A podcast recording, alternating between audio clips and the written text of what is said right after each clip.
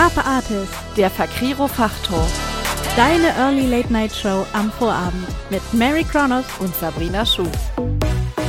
Diesmal zu Gast Recherchemeister Harald Schmidt, Autorenduo Julia und Horst Drosten und kreativer Tausendsasser Tommy Krabweis. Wir geben deinem kreativen Chaos ein Zuhause. Herzlich willkommen zu Carpe Artist, dem Fakriro Fachtalk, der total kreativen Early Late Night Radioshow mit Sabrina Schuh und Mary Kronos. Schön, dass du eingeschaltet hast. Der Titel der Sendung lautet heute Recherchen, die Geschichten hinter den Geschichten. Die heutige Sendung steht ganz im Geist guter Buchrecherche. Wie viel Recherche gehört in ein gutes Buch? Warum ist Recherche so wichtig? Und was kann sie noch neben Faktenbeschaffung? Natürlich haben wir uns auch wieder Verstärkung in die Sendung geholt. Vier großartige Gäste und Gästinnen, die ihre Recherchen alle zu etwas ganz Besonderem machen und euch hoffentlich auch inspirieren. Unser erster Gast ist Harald Schmidt. Nein, wir meinen nicht den Entertainer, wir meinen den Thriller-Autor. Euch vielleicht besser bekannt unter dem Namen H.C. Scherf. Außerdem sind Julia und Horst Drosten bei uns. Als Julia Drosten veröffentlichen sie einen Bestseller nach dem nächsten und schreiben authentische, packende, historische Romane. Und unser dritter Gast ist Tommy Krabweis, the one and only Götterzähmer und Weißbrotdompteur. Wir haben heute also sogar vier Gäste für euch und die haben es in sich. Aber sowas von. Freust du dich schon aufs Thema? Ja, total. Ich meine, Recherche, das ist ja auch mal wieder so ganz unser eigenes Ding. Da können wir ja auch viel mitreden, oder? Ja, glaube ich schon. Also ich denke, wir sind da beide so Recherche-Nerds. Von daher passt das wunderbar. Und dabei müssen wir uns kurz fassen. Immer diese schrecklichen Deadlines im Radio. Ja. Naja, wir probieren es. Mal gucken. Aber zum Glück gibt es ja noch unseren Podcast. Da können wir ein bisschen mehr reden. genau. Das ist dann zum Entarten gedacht. Also, liebe Hörerinnen und Hörer da draußen, ihr merkt schon, uns ist Recherche durchaus auch wichtig. Also, das ist schon, das ist was, was wir sehr ernst nehmen, würde ich meinen. Ja, doch, das kann man durchaus so sagen. Und unser erster Gast, der Harald, also der nimmt das ja mal mindestens genauso ernst wie wir. Was der so alles anstellt, mein lieber Schieber. das kannst du aber laut sagen. Ich meine, ganz ehrlich, was er sich da so, ähm, was er so angestellt hat, alles, ähm, um möglichst authentisch zu sein und zu schreiben, das ist ja, also das ist eben diese Art der Recherche, wo es nicht so sehr um Fakten geht, sondern mehr darum, wirklich ein Gefühl für bestimmte Menschen und Orte zu kriegen, glaube ich. Ja, also vor allem das mit den Orten, das fand ich schon mega, hm, sagen wir, mutig. Ja, doch, ich glaube, mutig ist ein gutes Wort dafür. Auf jeden Fall. Und damit ihr wisst, was wir jetzt hier meinen und so kryptisch andeuten, würde ich sagen, wir spielen jetzt ganz schnell ein bisschen Musik und dann geht's ab ins Interview mit HC Schärf alias Harald Schmidt. Jo, war schönen guten Tag auch von mir. Schnuffel mein Name. Und ich bin hier zuständig für die Podcast-Version von der schönen Radiosendung mit dem Mary Kronos und der Sabrina Schuh und mit der Juten Jeste, die wir diesmal wieder dabei haben. Und das mit dem Harald Schmidt war, das wird jetzt ein richtig langes Ding. Also macht euch auf was gefasst, holt euch noch einen Kaffee vorher. Oh, und bringt ein bisschen Zeit mit, ne? Also, das wird jetzt diesmal ein echt langer Podcast. Da vermisst er dann vielleicht auch die Musikpausen nicht so sehr. Wenn doch, dann kickt halt wie immer auf carpe-artist.de und da stellen wir dann eine Spotify-Playlist da zurecht, ne? Und dann könnt ihr da hören, wenn ihr unbedingt wollt. Aber das Wichtige, Leute, das Wichtige, das sind doch die Interviews. Und ne, was die Mädels sagen und ne, was im Radio für Mucke spielt. Also, viel Spaß jedenfalls, war. Und wir hören uns dann wieder ab und zu mal zwischendurch. Und dann sage ich euch, was hier Sache ist. Weil das ganze Gelaber von den Mädels, ne, das war ja für die Radioversion. Und die Radioversion, die ist ja jetzt um. Also brauchen wir neue Kommentare. Naja, viel Spaß jedenfalls mit der Sendung. Wir sind zurück und begrüßen unseren Rechercheexperten in der Sendung, Harald Schmidt. Und diesmal meinen wir nicht den Entertainer, sondern nein, wir haben den Autoren zu Gast. Ähm, Autor von über 20 Buchtiteln inzwischen und das, obwohl du erst äh, seit der Rentenzeit, seit 2017 schreibst, wenn ich da richtig informiert bin. Ähm, du bist gelernter Schriftsetzer und jetzt äh, setzt du nicht nur Schrift, sondern schreibst ganze Bücher. Herzlich willkommen in der Sendung, Harald. Ich bedanke mich bei euch zu sein. Aber ich muss eins korrigieren, wir, äh, ich bin 2013 in Rente gegangen und äh, habe dann 2015 mit dem Schreiben begonnen. Ah. Und äh, die ersten sieben Bücher waren als, unter Harald Schmidt. Und da man unter diesem Namen ganz schlecht Bücher schreiben kann, aus verständlichen Gründen, äh, habe ich dann umgesattelt und schreibe meine Thriller durchweg unter HC Schärf. Sehr gute Anmerkung, sehr wichtige Anmerkung. Und wir hatten ja schon die Freude, äh, in den letzten Tagen öfter mal zu telefonieren. Und dann habe ich da erfahren, dass du dich zu Recherchezwecken tatsächlich auf Friedhöfen und in Lost Places, in verlassenen Häusern herumdrückst. Wie ist das so und wie hilft dir das beim Recherchieren und beim Hineinversetzen? Ach, das hilft ungemein weil diese Lost Places ja äh, ganz bestimmte Stimmungen aufbauen. Und äh, wenn man glaubt, dass diese Gebäude tot sind, wie es ja die, die, die nackten Mauern signalisieren wollen. Und wenn dann die, die Natur wieder alles zurückerobert hat, das ist nicht tot. Da ist so viel Leben drin, dass es einem den Rücken runterkriegt. Und damit meine ich auch die Insekten, die einen besuchen, ja. wenn man da sich an die Mauerwand gelehnt hat. Aber es ist wahnsinnig spannend, diese Industriebrachen zu besuchen. Erstmal, weil da viel Geschichte drin ist in diesen alten Gebäuden und weil da etwas passiert. Es passiert etwas, obwohl nichts passiert. Aber dafür ist man ja Thriller-Autor. Denn mein Job ist es ja, das Spiel mit der Urangst der Menschen zu treiben. Und äh, diese Angst kann ich nur äh, vermitteln, wenn ich sie selbst spüre. Und das passiert eigentlich in der Art, äh, dass ich mich da wirklich, vor allen Dingen in der Dämmerung, an die, in diese Häuser begebe, mich an die Wand lehne oder mich hinsetze. Manchmal mache ich sogar die Augen zu.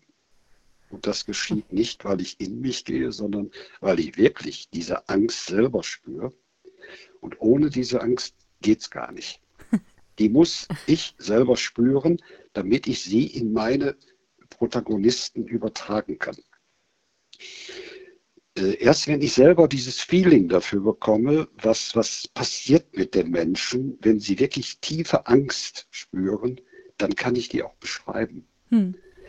Und ja. das ist so mein Anliegen dabei. Und wenn man glaubt, man kann diese Ängste so mal eben überwinden, weil man sie trainiert hat, großer Irrtum. Die Angst bleibt immer. Die werden wir niemals wow. los, weil es, glaube ich, das, das wird uns mit der Muttermilch schon eingegeben, Angst zu spüren, weil es ja auch ein, ein äh, Schutzfaktor ist, der uns Menschen davor bewahrt, Dinge zu tun, die unserer Gesundheit nicht zuträglich sind. Ja, das klingt ja super gruselig. ja, das klingt mega gruselig. Echt beängstigend. Magst du vielleicht einmal erzählen, wo du schon überall so recherchiert hast dafür? Ja, das, das sind vor allem hier die, die alten Industriebrachen im, im Ruhrgebiet. Da haben wir ja reichlich von. Wir haben ja so viele Firmen, die äh, nach den Kriegswirren dann verlassen wurden oder weil jetzt zum Beispiel der, der Kohleabbau nicht mehr stattfindet. Schade eigentlich, dass die Stollen zugeschüttet werden, sonst würde ich das gerne mal da unten rumtreiben. Nachts in Stollen, das ist ja aber nochmal so ein Ding mehr, oder? Da kannst du wohl nur in Begleitung rein in diese Leerstollen. Aber ähm, ich glaube kaum, dass wir da unten äh, Thriller abspielen lassen. Äh, ich habe das mehr so beschränkt auf äh, alte Wohnhäuser zum Beispiel die ewig lange verlassen wurden, wo die Fenster teilweise vernagelt wurden, teilweise aus Sicherheitsgründen. Aber ich hatte vor kurzem noch ein, ein wunderschönes Haus in Essen-Harzopf erlebt. Da waren rundherum äh, Gitter aufgestellt, damit die Besucher da nicht durchs Gelände stöbern. Das ist ja, das übt bei mir ja einen besonderen Reiz aus. Gitter etwas und ich bin da. Und habe mich dann in einen, äh, in einen Keller gesetzt. Äh, jemand, der das, das Ruhrgebiet kennt, der kennt auch die Zechenhäuser, weil die Zechenhäuser immer so Stallungen hatten die auf den Hinterhöfen gebaut wurden. Und da war eine Stallung, da fehlte die Tür. Das hat mich magisch angezogen. Dann habe ich dieses Gestrüpp weggerissen und bin in diesen ja, Keller gestiegen. Waren ungefähr fünf Zentimeter Wasser, eine uralte, durchfeuchtete Matratze mit Schimmel durchsetzt. Mm. Äh, überall im Halbdunkeln konnte man äh, Bewegung erkennen. Und ich habe mir dann so eine wasserdichte Decke mitgenommen und habe mich dann auf die Matratze gesetzt und habe gelitten. Ich habe wirklich gelitten da drin. Ich habe sage und schreibe elf Minuten ausgehalten. Dann habe ich äh, befürchtet, dass doch äh, der zweite Herzinfarkt kommt. Dann habe ich fluchtartig das Gebäude verlassen, aber ich habe etwas mitgenommen. Aha. Ich habe mitgenommen das Gefühl, wie es ist, wenn man dort eingesperrt wird. Und das habe ich hinterher mit einer jungen Frau gemacht, die da gefesselt wurde und äh, die dann als das Licht ein bisschen in diesen Raum eindrang, äh, alte Skelette gesehen hat von Frauen, die vor ihr da schon gelegen haben. Ich, äh, ich hoffe mal, du hast das nur im Buch mit ihr gemacht. Das habe ich im Buch, ja. Und, äh, aber das hat mir wahnsinnig geholfen, diese, diese Atmosphäre wiederzugeben. Hm. Hm. So dass ich immer wieder in Rezessionen lese, dass die Leute eigentlich ein Kopfkino gestartet haben und sich selbst in dem Raum befanden. Größeres Kompliment können die mir gar nicht machen als Autor. ja, das stimmt. So mal Interesse halber.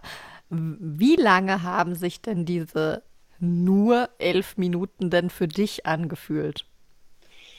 Äh, Wochen.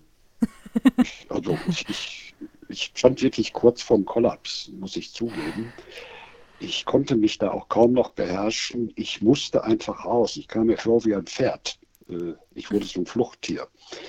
Und äh, bin dann rausgestürmt und draußen war auch schon ja, die Nacht eingekehrt. Äh, die Geräusche setzten sich fort. Überall war irgendetwas.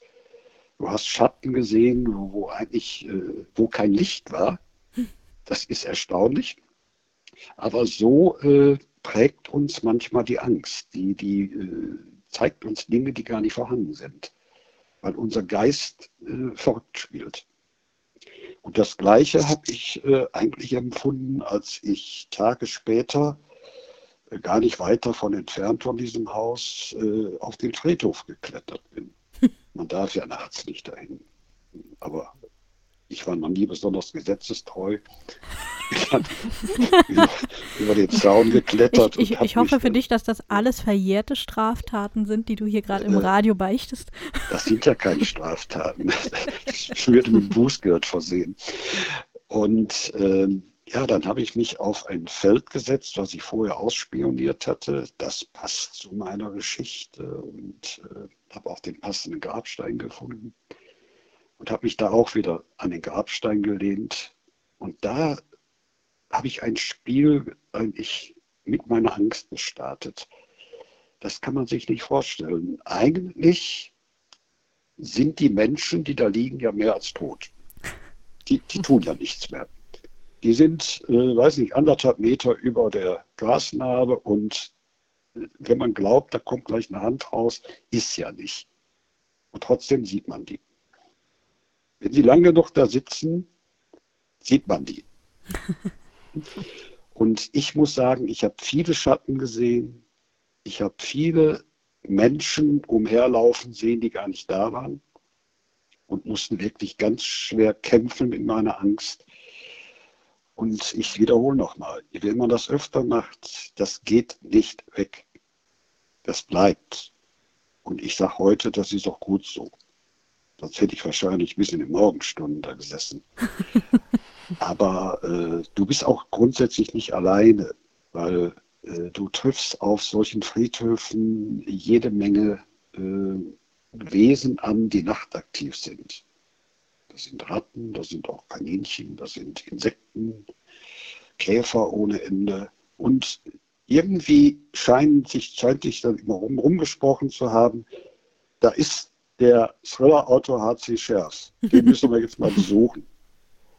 Und dann sitzt du da und erträgst diese Berührung von Ratten, die beißen dich nicht, aber sie schnuppern an dir rum. Und äh, da ist wirklich nichts für schwache Nerven. Das möchte ich nicht jede Nacht erleben. aber es, es äh, zeigt mir, was meine Protagonisten empfunden haben müssen, die nachts da gewacht haben, um diesen Serienkiller zu fangen. Hm. Das, das hat mir wahnsinnig geholfen. Also man kann sagen, wenn, wenn man dir so zuhört, dass äh, viele von diesen Abenteuern eigentlich vor allem auch dafür da sind, wirklich diese Stimmung hinzukriegen, sich hineinzuversetzen in, in, in die Seele, in die Gedanken der Leute, die das erleben in deinen Büchern. Das ist der Grundgedanke, ja. Denn freiwillig macht man sowas nicht. das, das steckt schon was ganz Schlimmes hinter. Äh, ich kann das gar nicht beschreiben ich habe diese, diese Angst eigentlich noch mal steigern können, als ich die Gelegenheit bekam, ein Gefängnis zu besuchen. Hm. Die Idee dazu kam mir eigentlich äh, ja, durch einen lieben Kollegen, äh, der Sebastian Fitzek brachte mich darauf. Der hat aus seinen Insassen gelesen und äh, wir telefonierten und ich habe ihn gefragt, wie es denn da gewesen ist. Da hat er mir so die Situation beschrieben und ich habe mich dann beworben, ob ich nicht im Frauentrakt lesen darf. Aber vorher möchte ich ganz gerne mal so die Räume besuchen. Ich wollte sogar äh, eine oder zwei Nächte in einer Zelle zubringen, damit ich auch dieses Feeling bekomme. Was empfindet ein Strafgefangener, wenn er da eingeliefert wird? Was der nach fünf Jahren empfindet, kann ich niemals erfahren, will ich auch gar nicht. Beruhigt mich dann doch. Aber äh, es ist unglaublich. Das, das kann man kaum beschreiben. Äh, mit Worten ist es schwer zu erklären, ich, aber ich versuche es trotzdem. Äh, wenn du deine Kontrolle hinter dir hast, die vorne am Eingang stattfindet, die natürlich bei mir, äh, da ich als Gast da war, nicht so streng war. Ich musste nur mein, mein Handy im Auto lassen, sonst konnte ich alles mitnehmen. Äh, dann geht man, wird man ja, von dem Pressesprecher durch die Gänge geführt. Und jetzt beginnt das Spiel. Du, der öffnet für dich tausend Türen. Und mit jeder Tür die er öffnet und die hinter dir wieder zugemacht wird, glaubst du ein Stück Freiheit verlieren zu müssen. Und es ist so. Ich meinen Herz schlug gegen die Rippenbögen. Ich habe gedacht, das fliegt gleich raus. Und dann kam ich in diesen Sterngang. Das ist dieses, dieses, äh, der Bereich, wo nur noch ein Aufpasser sitzt. Ich benenne ihn mal einfach so der diese sternförmig auseinanderlaufenden Gänge äh, im Blick hat. Auch natürlich auf äh, Terminals. Und da gehen dann einzelne Türen in die Gänge ab. Und wenn du dann diesen letzten Gang betrittst, dann, dann siehst du links und rechts nur Stahltüren vor kahlen Mauern. Dann habe ich erstmal danach geguckt, sind alle Hebel oben? Weil ich wusste von vorher, Hebel müssen oben sein, dann ist die Tür zu. du hast Angst davor gehabt, dass ein Hebel. Und die, die Jungs tun dir nichts. Das, ist, das war mir klar. Und trotzdem, du bist in einem Bereich, wo Strafgefangene sitzen. Teilweise äh, Mörder sogar. Und du hast immer Angst davor gehabt, da kommt jetzt gleich einer raus. Ist ja nicht der Fall gewesen, aber es ist so. Und dann wurde ich in ähm, Zellen geführt, die leer waren, aber äh, zum Beispiel die Aufnahmezelle, da möchte ich keine Nacht drin schlafen. Da ist ein Holzspind drin, ein Eisenbett, eine dünne Matratze und eine Metalltoilette. Mehr ist da nicht drin. Völlig verhunzt. Äh, auf diese Toilette will keiner von uns gehen. Ähm, dann war ich in der, in der Doppelzelle, wo die Menschen reinkommen, die renitent sind. Da sind Haken im Boden eingelassen, wo eine Matte drauf ist, wo die Leute fixiert werden. Äh, da ist dieses Holzgestell, was an die Wand, äh, an der Wand befestigt ist, wo auch Menschen fixiert werden können. Natürlich immer unter Aufsicht. Und das, das bedrückt einen schon. Ich habe die Zelle, die Vier-Mann-Zelle besucht, wo äh, noch vor, glaube ich, zwei Jahren äh, vier Ausbrecher die Freiheit genießen konnten. Ähm, schlimm wurde es dann nochmal, als ich auf den Gefängnishof kam. Äh, du hast dann die Gelegenheit, vor die Fenster zu gucken. Und was du da zu sehen bekommst, ist äh, in meinen Augen gruselig. Und wenn du in diese Fenster guckst, dann siehst du tote Augen. Das sind Menschen, die größtenteils äh, zugedröhnt sind. 80 Prozent aller nehmen Drogen da in den Gefängnissen. Und äh, die stieren einfach nur stumpf auf den Hof und ich glaube, die sehen gar nichts. Und die meisten Fenster sind zugehangen. Das wurde mir so erklärt, dass die Menschen eigentlich draußen, das draußen gar nicht wahrnehmen wollen. Ihr da draußen habt mich hier reingebracht, ich bin ja unschuldig.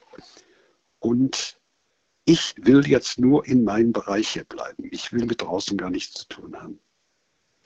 Das ist, äh, das bedrückt einen sehr. Und ich war wirklich heilfroh, als ich endlich raus war. Ich wollte ja lediglich ein Buch schreiben, worauf mich eine Strafgefangene brachte. Die sagte, Ihr Autoren, ihr schreibt immer nur über die Taten, die uns hier reinbringen. Ich habe noch keinen Autoren erlebt, der schreibt, was mit uns passiert, wenn wir rauskommen. Das ging mir nicht aus dem Kopf. Ich habe dann, hab dann ein Buch geschrieben über eine Frau, die äh, entlassen wurde und das Buch beginnt, als sich die Gefängnispforte öffnet. Hm. Und es, die hat sich auch zum Schluss wieder hinter ihr geschlossen, weil der größte Teil von denen kommt wieder dahin zurück, wo sie hergekommen sind. Aber das sind auch so Dinge, wo man Furcht empfinden kann. Und ich kann dir eins sagen, ich fahre nicht mehr über, über eine rote Ampel, weil ich Angst habe, dass ich da rein muss. ja, ist unbegründet, aber es ist äh, tatsächlich so. Was lernen wir daraus? Ge geplante Führung für alle in Gefängnisse. Ja, und wenn man glaubt, dass die Leute da geläutert rauskommen, da muss man da einfach mal reingehen, die Führung mitmachen und dann kann man sich sicher sein, dass sich darin keine Reue über die Tat entwickelt, sondern da entwickelt sich Hass. Hm. Hass auf die Gesellschaft, die mich hier reingebracht hat. Hm. Und da muss man sich nicht wundern, wenn diese Menschen nicht mehr zurück in die Gesellschaft finden, weil die Gesellschaft sie ja auch nicht reinlässt hm. in dieses Gefüge. Das ist für die gesperrt mit dem Führungszeugnis äh, kriegt man ganz schnell schlecht einen Job. Ich habe mir anschließend auch die Frage gestellt, ich habe ja auch äh, sehr viele Menschen in meinem Leben eingestellt, wie wäre ich dem gegenüber getreten, wenn der mir gesagt hätte, ich habe vorher im Gefängnis gesessen? Hätte ich ihm eine mhm. Chance gegeben? Mhm. Ich bin mir nicht sicher. Weil man sich ja nicht sicher sein kann, wie entwickelt sich dieser Mensch. Mhm. Der, ist der wirklich geläutert? Aber gut, das ist ein anderes Thema. Das hat mit Recherche wenig zu tun. Ich sage nur, das ist in dem Gefängnis, äh, betrittst du eine Parallelwelt, die wir uns so vorher nicht vorstellen können. Hm. Es ist, ich bin gewarnt worden und ich habe es sehr schnell bemerkt, es ist wirklich eine Parallelwelt, da ticken die Uhren anders. Und viele von diesen Strafgefangenen, die entlassen wurden, gehen sogar freiwillig wieder zurück. Warum tun sie das? Weil sie in diesen Gefängnissen eine Ordnung vorfinden. Es gibt einen Stundenplan. Den hast du draußen nicht. Draußen bist du dir selbst überlassen und sie kommen damit nicht mehr zurecht. Ich stelle mir vor, ich bin 12, 15 Jahre da drin. Mhm. Ich komme mit der Welt draußen nicht mehr zurecht. Und dann haben wir plötzlich wieder neue Straftäter, die durchs Tor gehen. Ja. Ganz schön harter Tobak. ja, aber äh, es war mir eine Lehre, muss ich sagen.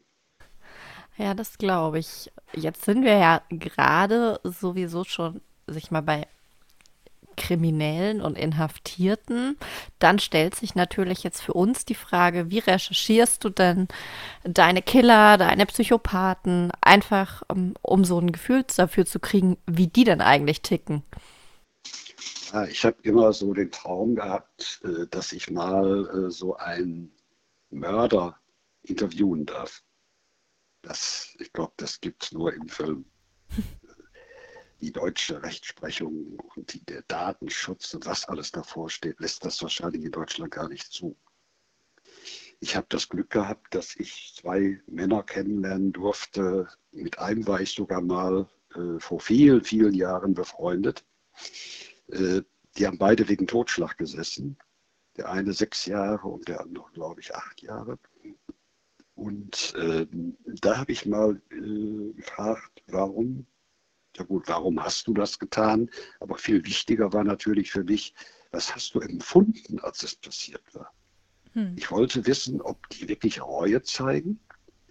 Was geht in denen vor? Äh, wird das Ganze traumatisch? Können sie das verdrängen? Da gab es zwei unterschiedliche Reaktionen. Der eine, äh, ja, der ist der war der früher sogar mal Zuhälter und hat dann in einem, in einer Kneipe wurde er angegriffen und hat dann in Notwehr einen Taxifahrer äh, von unten mit dem Messer erstochen. Äh, das war jetzt deshalb ja auch Totschlag. Das war kein Mord, sondern der Mord äh, setzt ja voraus, dass du den Willen hast, jemanden umzubringen. Deshalb kommen die Leute ja wegen Totschlag dran. Und äh, der war auch der Meinung, ja, ja gut, äh, eigentlich war der ja selber schuld. Hm? Also äh, so richtig Reue hat er nicht gezeigt. Äh, er hat das so einfach mit dieser Entschuldigung abgetan. Der andere, der hatte, glaube ich, irgendjemanden mit einem Baseballschläger äh, vor den Kopf gehauen. Der ist in den Pool gestürzt und ist da ertrunken, wird als Totschlag gewertet dem, den verfolgte dieses Erlebnis den Rest seines Lebens, bin ich mir ganz sicher. Dem hat es so unendlich leid getan. Und ähm, das war ganz interessant, seine Beweggründe kennenzulernen. Äh, es war einfach eine Überreaktion, als die Tat geschah. Sie war absolut nicht geplant. Er hat sich nur gestritten und das Falsche, ja, im falschen Augenblick getan. Er hat zugeschlagen. Man kommt äh, ganz schnell da rein. Das ist immer etwas, was ich bei Lesungen gerne andeute. Äh, äh, wenn Leute glauben, mir kann sowas nicht passieren, dann schildere ich ihnen immer Umstände. Was würdest du empfinden, wenn deine Tochter vergewaltigt und zerstückelt wurde und du bist jetzt im Gerichtssaal und der Mörder wird freigesprochen wegen Mangel an Beweisen? ich schreibe gerade so ein, eine Geschichte aktuell in, meinem, in einem meiner Bücher. Und äh, dann sehen die meisten noch ein, ja, ich würde dann äh, doch Hassgefühle kriegen und ich wäre bereit, ihn umzubringen. Das heißt, sehen Sie, in uns allen steckt ein Mörder. Nur der Anlass muss da sein. Und der Anlass ist meistens Rache. Hm? Oder wie in dem Fall von dem Totschläger eben äh, eine komplette Überreaktion. Mhm. Ich werde äh, äh, durch irgendwas verärgert und jetzt habe ich vielleicht noch Erregungsrückbildungsstörung und Schlag prompt zu. Und dann ist es passiert und ich sitze sechs Jahre ab. Ist es nicht wert, klar. Das weiß man hinterher. ja, aber das, das waren schon interessante Geschichten und äh, diese, diese Beweggründe, wie gehe ich mit dem Tod um und, und wie verarbeite ich sowas, das habe ich auch feststellen können beim Besuch der Feuerwache. Mhm. Äh, die Männer von der Feuerwehr und von der Rettungs, äh, vom Rettungsdienst, die können auch eine Menge darüber erzählen, wie sie mit dem Tod umgehen. Die erleben den jeden mhm. Tag. Mhm. Dann noch Anfeindungen aus der Bevölkerung. Das hat mich unglaublich gereizt, herauszufinden, wie gehen die damit um, wie verarbeiten die sowas. Können, können die auch nicht. Die verdrängen es nur. Und jeder macht es anders. Aber es war eine tolle Erfahrung. Aber das mit dem Mörder wird nicht klappen. Ja gut, vielleicht ist das auch ganz gut so. Aber es ist schon beeindruckend, ähm, in, in wie viele Bereiche du im Prinzip schon hineingeschaut hast und äh, was du dir schon alles angeeignet hast, einfach an eigenen Erfahrungen und Gefühlen, um ähm, dich in Situationen und auch in Menschen hineinzuversetzen. Wir haben jetzt über Täter gesprochen, über Opfer gesprochen, über, du hast sogar jetzt eben über die Feuerwehr gesprochen, aber wer noch fehlt in diesem Spiel, das sind natürlich die Ermittler. Und ähm, da fragen wir uns natürlich, wie kommt man an so einen Polizeikontakt, um da äh, gut zu recherchieren, um äh, authentische Informationen zu bekommen? Ähm, geht das so einfach? Kann man einfach in einer Polizeiwache anrufen und sagen, ja, ich würde gerne mal wissen, wie ist das eigentlich? Wie ermitteln Sie bei? Ja, die, die, die normale Polizeiwache ist ja mit solchen Dingen kaum beschäftigt. Da muss man ja schon in die in die Präsidien gehen, ins Morddezernat. Äh, ich bin mir eigentlich sicher, ich habe es nie versucht, aber ich bin mir sicher, dass diese Leute äh, gerne bereit sind, äh, einem Autor Auskunft zu geben. Ich glaube, dass das im eigenen Interesse der, der Ermittler ist.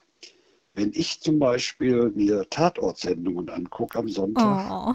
die ich oh äh, meistens nicht zu Ende gucke, weil sich mir die Fußnägel hochkrampeln, äh, dann kann ich mir vorstellen, dass diese Leute äh, scharf darauf sind, endlich mal der Bevölkerung zu erklären, was wirklich passiert ja. in, in ihrer Arbeitsweise. Ja. Die ist ja ganz anders. Das, äh, das kommt mir bekannt vor. Ich bin äh, Schwester eines Polizisten und äh, ja. ich weiß auch, dass er unfassbar ungern irgendwelche Kriminalstories oder sowas guckt, weil er sich mal aufregt und meint, Mann, wir haben eine fast eine hundertprozentige Aufklärungsrate, was äh, wirkliche, wirkliche Schwerverbrechen angeht, wie Mord.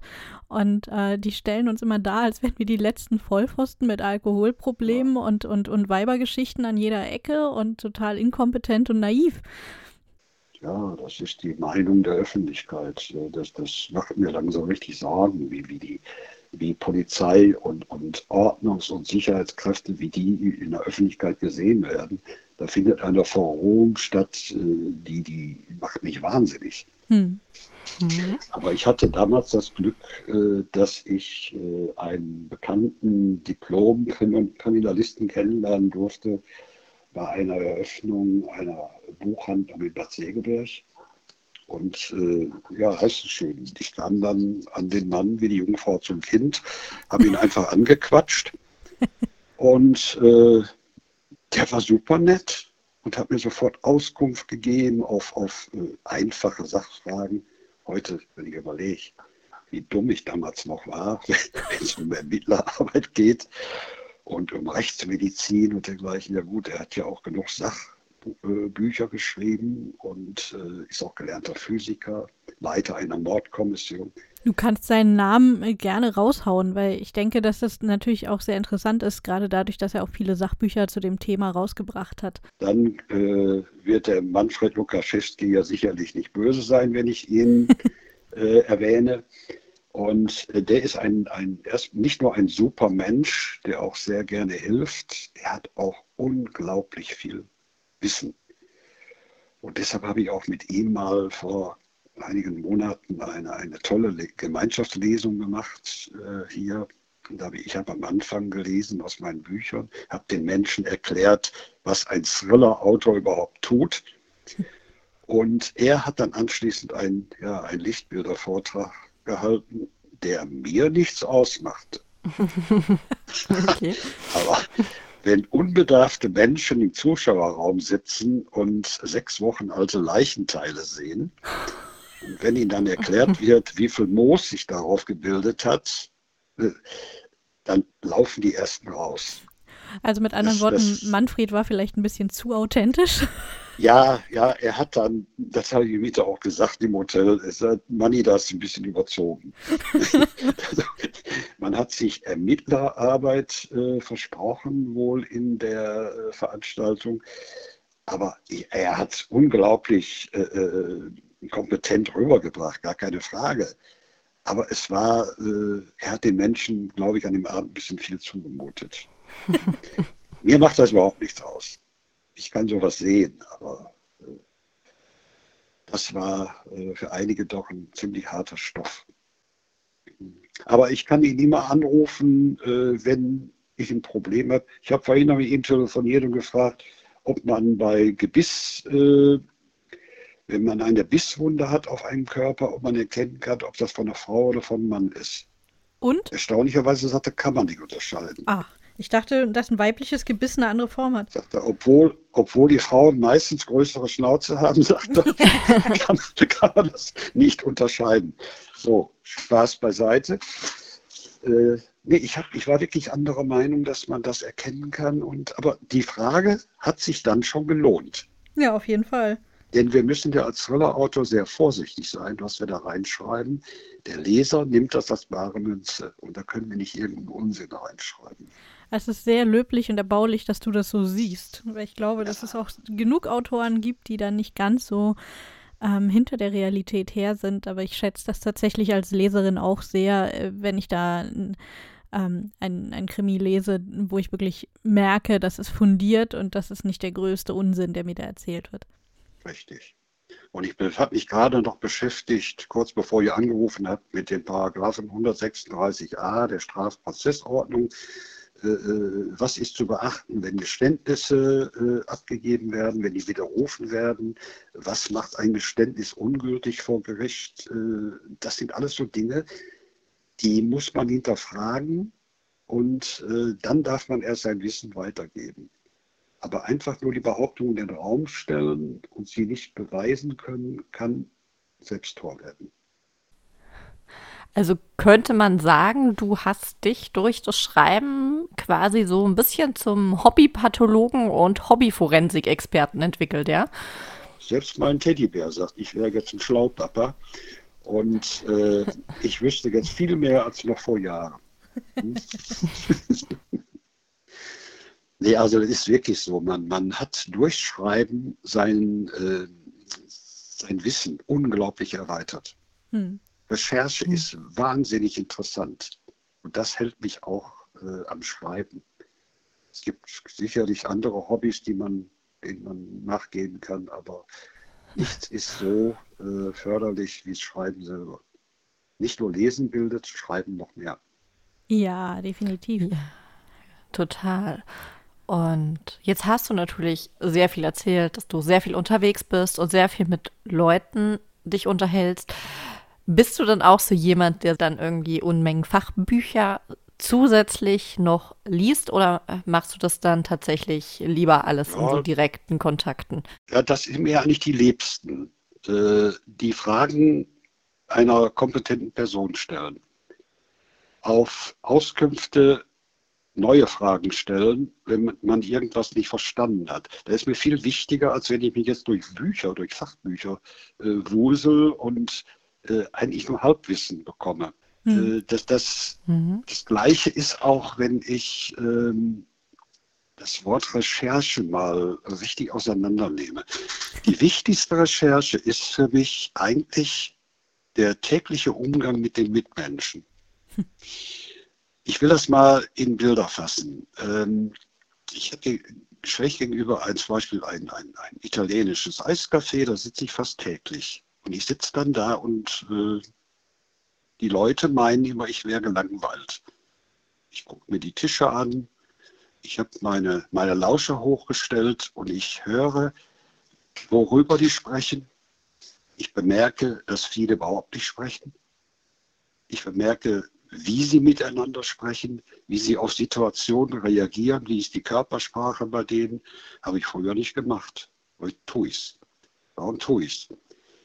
weil ich in meinen Büchern auch so Nebengeschichten äh, habe.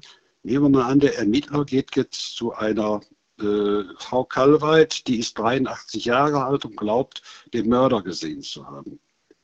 Jetzt will ich die Situation authentisch schildern. Und die ist nicht so wie im Tatort. der, der Tatortkommissar geht hin, klopft an die Tür und die wird ihm vor der Nase zugeschlagen. Alles schon erlebt. Entschuldige mal. Im täglichen Leben würde ich vor Ehrfurcht er erstarren, wenn mir einer den Ausweis von der Mordkommission vorzeigt. Wir sind hörig, wir sind Deutsche. Wenn einer mit einer Uniform vor uns steht oder der hat diesen Ausweis, dann stehe ich stramm und dann habe ich kein, keine große Klappe. So, und diese, dann schilder ich ganz gerne diese verwirrten Menschen, die dann zwar die Frage gestellt bekommen, äh, ja, wie groß war der denn?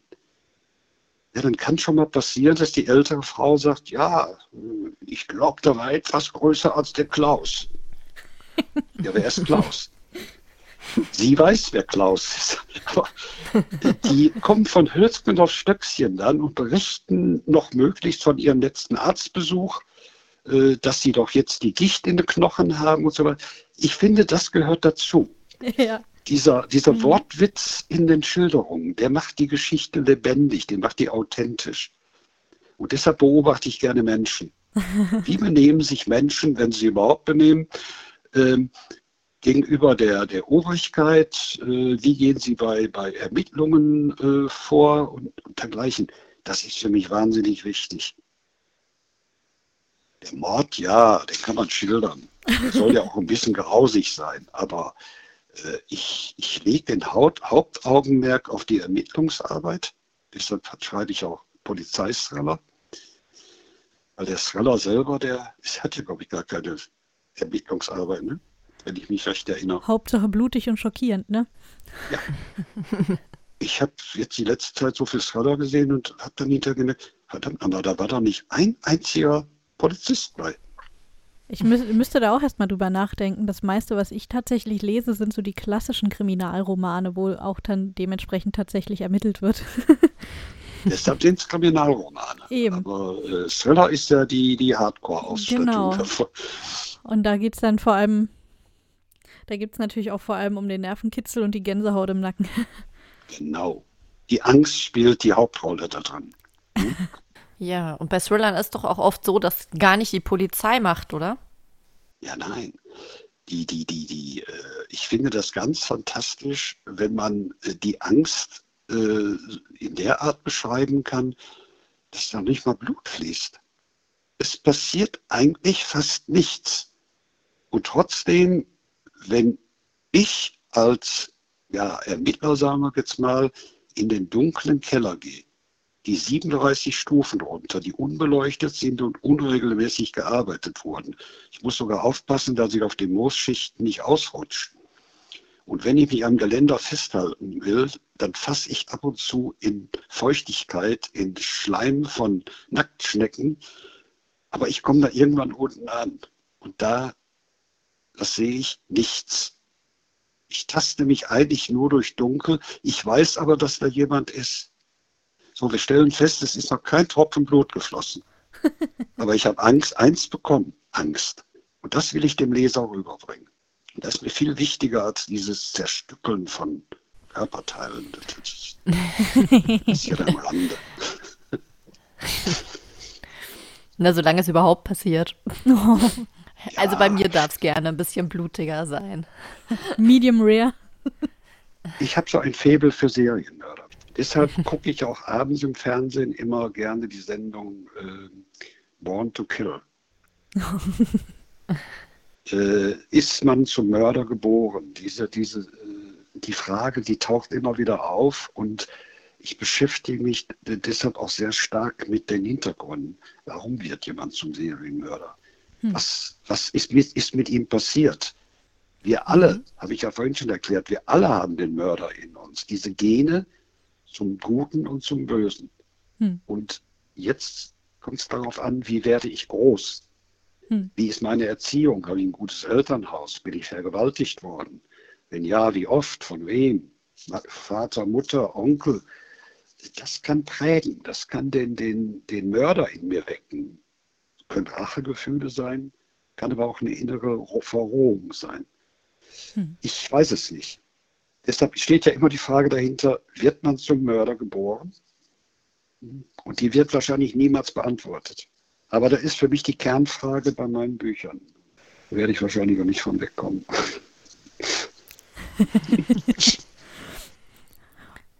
Ja, wie ist das denn? Ähm, was ist denn so dein aktuellstes Buch? Worum geht es denn da gerade, wenn wir jetzt schon gerade bei den ja, Büchern wie ich schon sind? sagte, wieder um Serienmörder. Ich habe im Augenblick so ähm, die Leidenschaft, äh, Reihen zu schreiben. Und die gehen auch nicht über fünf Bücher hinaus, weil äh, ich der Meinung bin, wenn man mehr Bücher von diesen äh, Protagonisten schreibt, sind die Dinge, die sie tun, berechenbar. Hm. Dann kann es langweilig werden.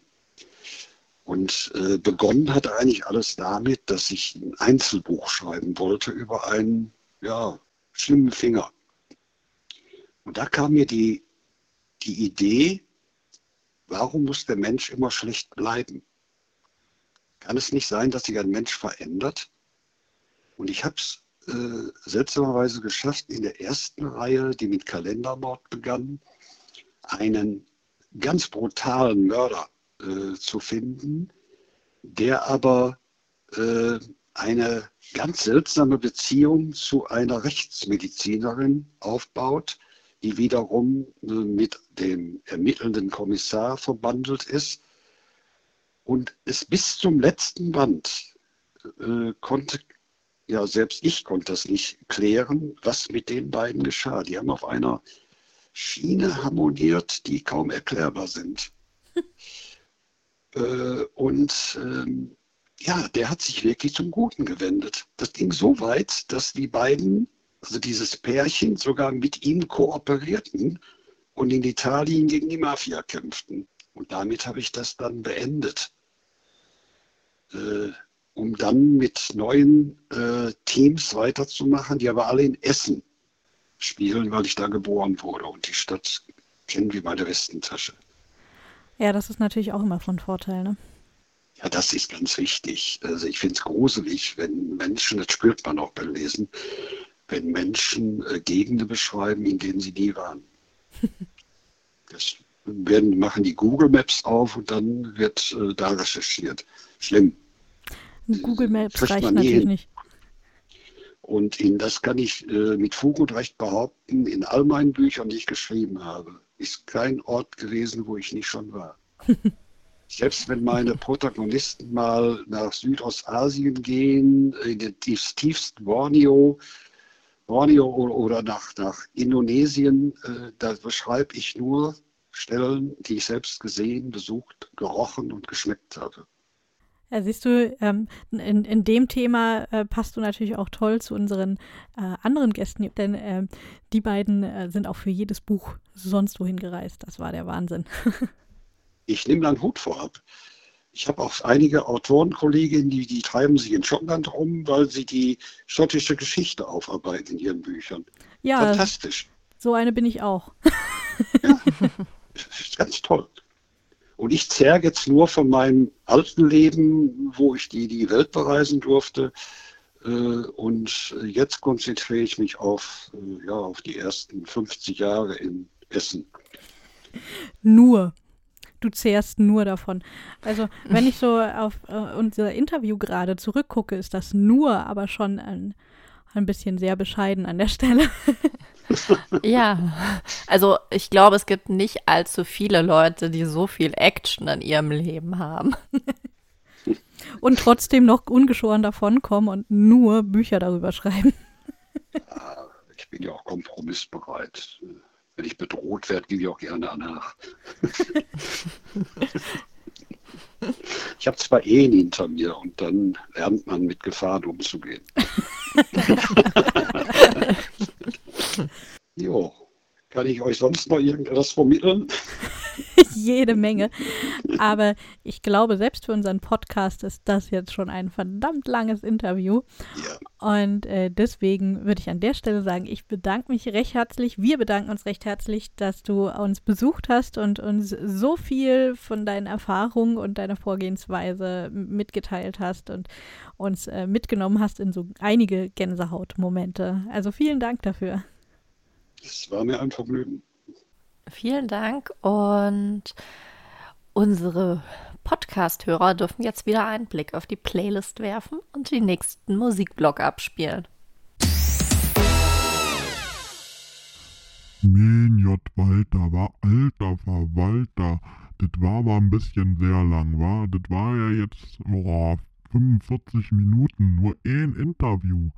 Aber ich muss zugeben, was der Harald da so erzählt hat, ne, das war schon interessant, muss ich sagen. Und ich weiß auch nicht, ob ich mir das alle trauen würde. Also, das war ja wirklich, oh, meine Güte, wa? Und er hat schon recht, ne? Also, wenn du das alles erlebt hast, ne, dann hast du vielleicht ein paar gute Ideen, was du so in so ein Buch schreiben kannst. Ob die Mary und die Sabrina auch mal in Knast gehen, einfach nur um guten Thriller schreiben zu können? Wer weiß. Dann kann ich die Sendung alleine schmeißen. Haha. ich bin dafür. Also, jedenfalls war, jetzt hört er mal, was die Mädels dazu zu sagen hatten in der Radioversion, die ja gekürzt war. Mal sehen. Wir hören uns gleich, ne? Tschüss. Wir sind zurück aus der Musik und zurück aus einem faszinierenden Interview. Aber sag mal, ähm, wir haben ja eben schon in, in, zum Start der Sendung festgestellt, wir sind auch so Recherche-Nerds. Und jetzt haben wir von Harald die krassesten Dinger überhaupt gehört. Also, wo der sich überall rumtreibt, Friedhöfe, gruselige nächtliche Lost Places und weiß der Geier Gefängnisse. Ähm, wie ist das bei dir? Machst du so eine Nummern auch? Also so eine Nummern mache ich jetzt vielleicht nicht. Was ich jetzt aber tatsächlich, ähm, wo ich mich rumgetrieben habe, waren zum Beispiel Psychiatrien ähm, und ähm, so mitten unter Obdachlosen oder auch bei ja, bei Opfern von häuslicher Gewalt und ähm, auch bei Tätern von äh, die häusliche Gewalttaten begangen haben. Ja, also ich bin auch schon jemand, der die ganz harten Stories braucht. Ich wollte schon sagen, also harmloser ist das ja in keinem Fall, was du durch hast. Um, ähm, und das ist der, ich finde, da zeichnet sich ein klares Muster ab, was auch zeigt, dass Buchrecherche eben nicht nur meint, ähm, Fakten zu sammeln und zu wissen, ähm, war da jetzt in der Nacht, von der ich da schreibe, wirklich Vollmond. Das sind so die Sachen, die ich wahnsinnig gerne recherchiere, aus unerfindlichen Gründen. Niemand wird es jemals überprüfen, egal. Ähm, sondern dass es eben auch darum geht, wirklich einfach das zu spüren und das nachvollziehen zu können, das Gefühl mitzunehmen.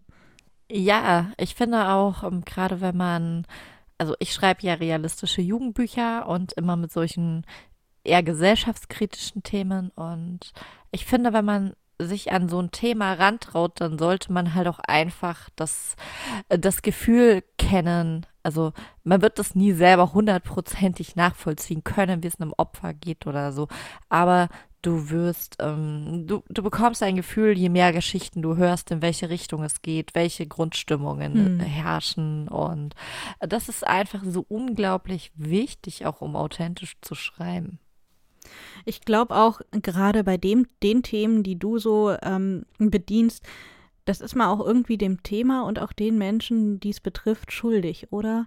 Einfach da diesen Realismus aufzubringen und sich die Zeit zu nehmen, auch einfach sich mit solchen Geschichten zu beschäftigen, mit den wahren Geschichten dahinter. Ja, also ich, ich könnte mir das jetzt nicht verzeihen, wenn ich jetzt irgendwie so eine halbgare Internetrecherche hinklatsche, sage, okay, das geht viel schneller, als jetzt mir monatelang Zeit für Menschen zu nehmen und am Schluss ein Buch habe, das einfach nicht stimmig ist und was das Thema dann vielleicht auch noch vollkommen falsch darstellt. Mm, weil dafür sind mir die Anlie sind mir die Themen und diese Anliegen halt der Leute auch zu wichtig. Ich möchte ja, dass die Gesellschaft die Sachen wahrnimmt, aber wir haben schon von diesen ganzen Themen komplett falsche Wahrnehmungen. Da brauchen ja. wir nicht noch jemanden, der noch welche nachschießt. Und der noch ein bisschen eigene Fantasie einbaut hier und da. Ganz genau. Aber sag mal, wie ist es denn bei dir? Machst du auch irgendwie solche krass emotionalen Recherchetrips? Ähm, für meine bisherigen Bücher war das nur bedingt nötig, aber für die Krimi-Reihe, an der ich jetzt ja im Hintergrund immer schon so ein bisschen tüftel, ich werde die einfach nicht los. Die muss, muss eigentlich den Rand halten, bis ich Naffi Show 3 fertig habe, aber sie kommt immer wieder durch und ähm, das ist ja eine Geschichte mit Krimi und ähm, mit einer Pfarrerin und da habe ich so einige harte Nebenthemen vor, die mal ebenso noch mit da reinslitschen in das Cozy Crime. Ähm, Und dafür habe ich tatsächlich auch schon so einige Gespräche geführt und einfach auch gemerkt, wie wichtig es ist, wenn man eben nicht, nicht nur nicht Internetrecherche, sondern auch ähm, nicht unbedingt nur Fachbücher wälzt, sondern Menschen fragt. Und das, das muss gar nicht in so extremen Situationen sein. Ähm, nur so als Beispiel, mir hat das viel mehr gebracht, mit Polizisten darüber zu reden, wie ihre Arbeit aussieht, als mir ähm, tausend theoretische Werke darüber durchzulesen ähm, und irgendwelche Fakten zu checken, wie der normale Vorgang ist in einer Mordkommission, wenn man so einen Fall berappt in Berlin, sondern einfach mit einem Berliner Polizisten zu sprechen, der auch in einer Mordkommission saß und zu sagen, hey, erzähl doch mal, wie läuft's denn wirklich ab? Ich meine, der, der Alltag in jedem Job sieht nun mal anders aus. Anders als das, was wir sonntags im Tatort sehen und anders als das, was im Lehrbuch steht.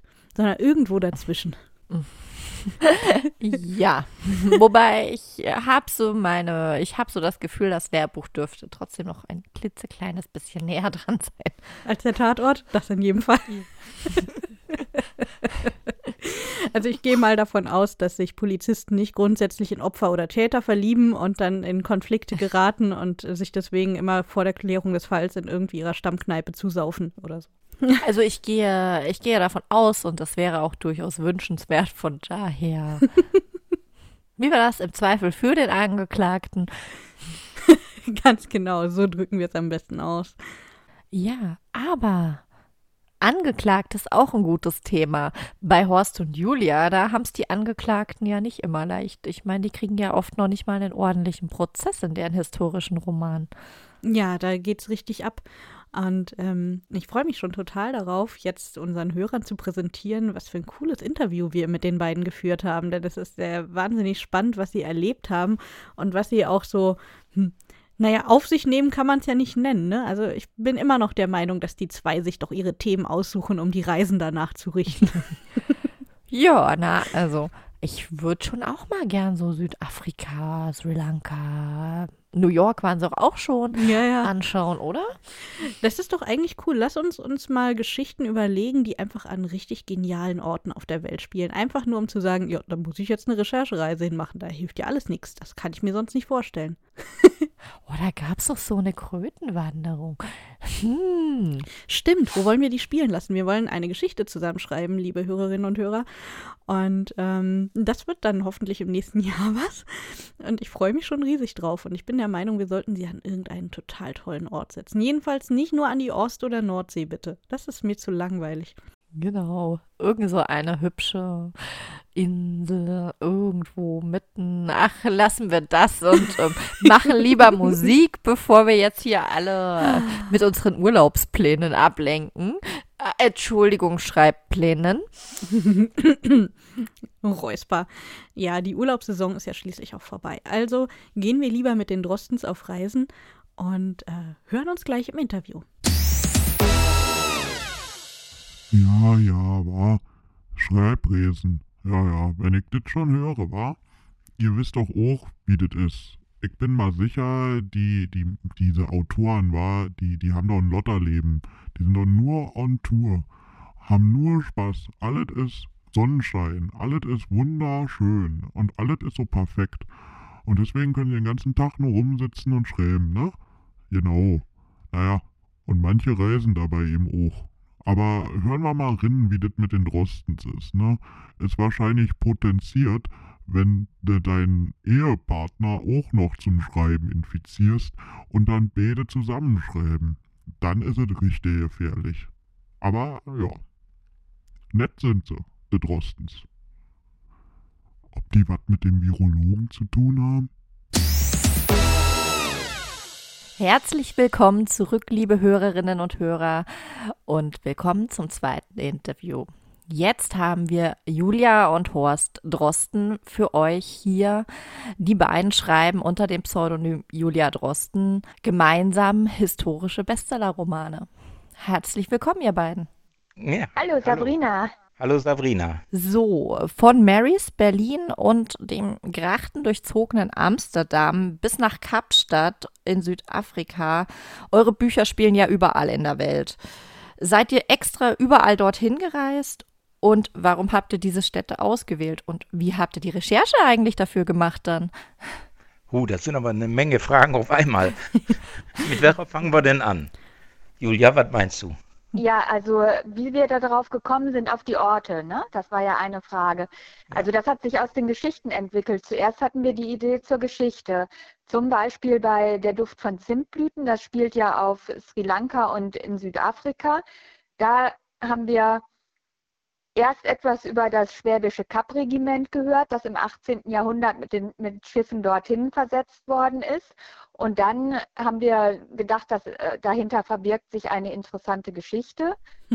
Und ähm, wir sind, also die wichtigsten Schauplätze waren Amsterdam, Galle auf Sri Lanka und Kapstadt in Südafrika. Und Amsterdam ist nicht so weit weg von uns. Da sind wir mit dem Zug hingefahren in zwei Stunden. Das war also relativ einfach. In Sri Lanka waren wir schon für das Buch Die Elefantenhüterin und hatten auch die Stadt Galle besichtigt. Da mussten wir nicht nochmal hin. Dann blieb noch Südafrika und dann haben wir gedacht, da wollten wir sowieso immer gerne schon mal hin. Da kommt es darauf auch nicht mehr an, ne? Und dann haben, sind wir auch nach Südafrika gereist und das war wirklich unvergesslich. Mhm. Vor allen Dingen der lange Flug dahin. Ja, der war, ja, das stimmt, elf Stunden her. Ja. Ja, aber das ist schon auch ein ganz faszinierendes Gefühl, wenn man weiß, man fliegt von Norden nach Süden über den ganzen afrikanischen Kontinent und wenn man dann in Kapstadt ist, am Kap der guten Hoffnung, dass ganz lange nichts mehr kommt, außer ganz viel Meer und irgendwann die Antarktis. Also das war schon ein tolles Gefühl. Hm. Und wow. es ist uns wichtig, an diese Orte zu reisen, weil wir schon öfter festgestellt haben, wenn wir nur darüber lesen, dann können wir das nicht richtig wiedergeben. Hm. Wir waren jetzt zum Beispiel ähm, in Polen an der Ostseeküste und haben, als wir äh, dort einen Schauplatz für unseren nächsten Roman besichtigt haben, wussten wir wohl, dass die Landschaft hügelig ist, aber die ist ganz anders hügelig als bei uns. Und wir hatten das halt schon öfter festgestellt, dass wir zum Beispiel tropisches Klima auf Sri Lanka, dass wir das einfach auch nicht richtig wiedergeben können, wenn wir das nicht selber mal gespürt haben. Hm. Oder Kapstadt, ne, Horst, ähm, die Wellen, der, der Wind, der Lärm, der, dieser Lärm, den der Wind macht.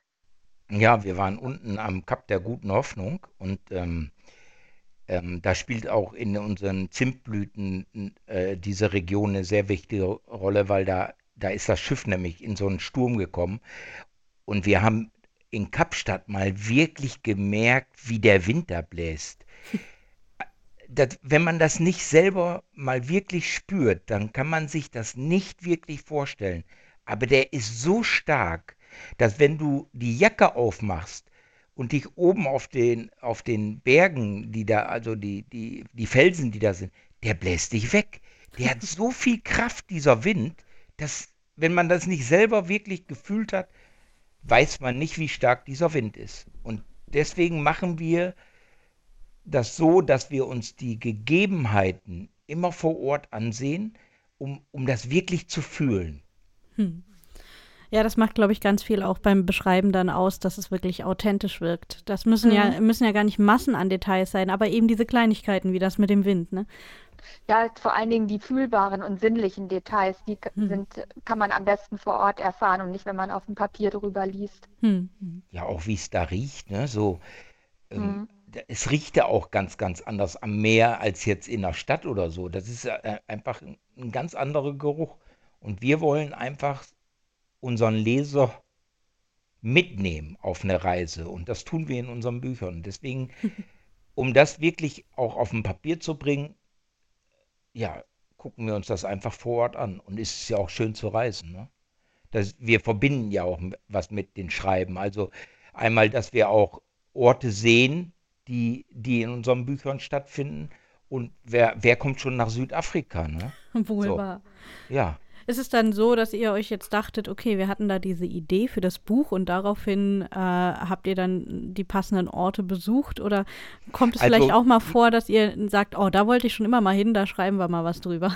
Ja, ja also das ist so ein zum Mix, Beispiel, ne? wenn, wenn, du, wenn du jetzt die Zimtblüten, äh, also die Idee zu diesem Zimtblütenbuch, Julia hat im Fernsehen einen Helm gesehen, von so einem richtigen alten Helm, sehr stilistisch. Ähm, und da habe ich mich gefragt, wer hat den getragen? Wer hat so einen Helm auf dem Kopf gehabt? Und so kam eigentlich, dass wir zu diesem Kapp-Regiment kamen. Also vorher wussten wir wussten ja gar nicht, dass dieser Helm zu Leuten, also zu deutschen Soldaten, die vom, vom ähm, König, äh, äh, nicht vom König. Herzog vom, von Württemberg.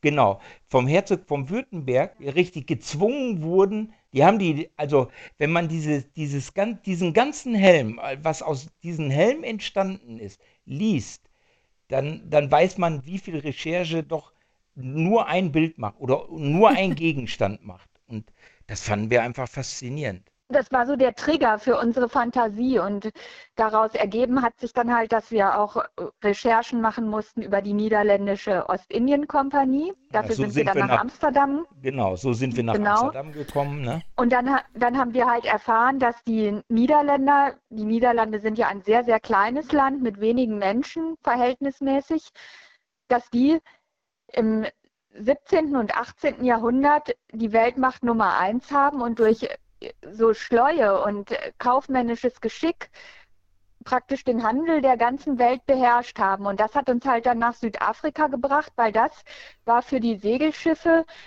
eine Proviantstation auf mhm. dem Weg nach Indien, nach China, nach, nach das, zum damaligen Ceylon und so. Ja, und ähm, so kam eben eins zum anderen. Und wenn wir für an, wenn wir vor Ort recherchieren, wir machen das dann auch oft so, dass wir uns einen Guide suchen.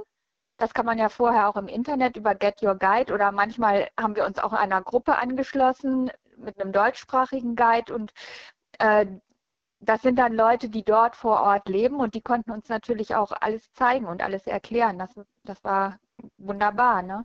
Wenn du darüber schon sprichst, äh, liebe Julia, wie ist das denn? Wie sieht denn eure Recherche vor Ort aus? Oder ist es so, dass ihr versucht, so viel wie möglich schon vorher äh, übers Internet herauszufinden oder läuft das dann vor Ort? Ich stelle mir das gerade mit sprachlichen und kulturellen Hürden äh, nicht so einfach vor.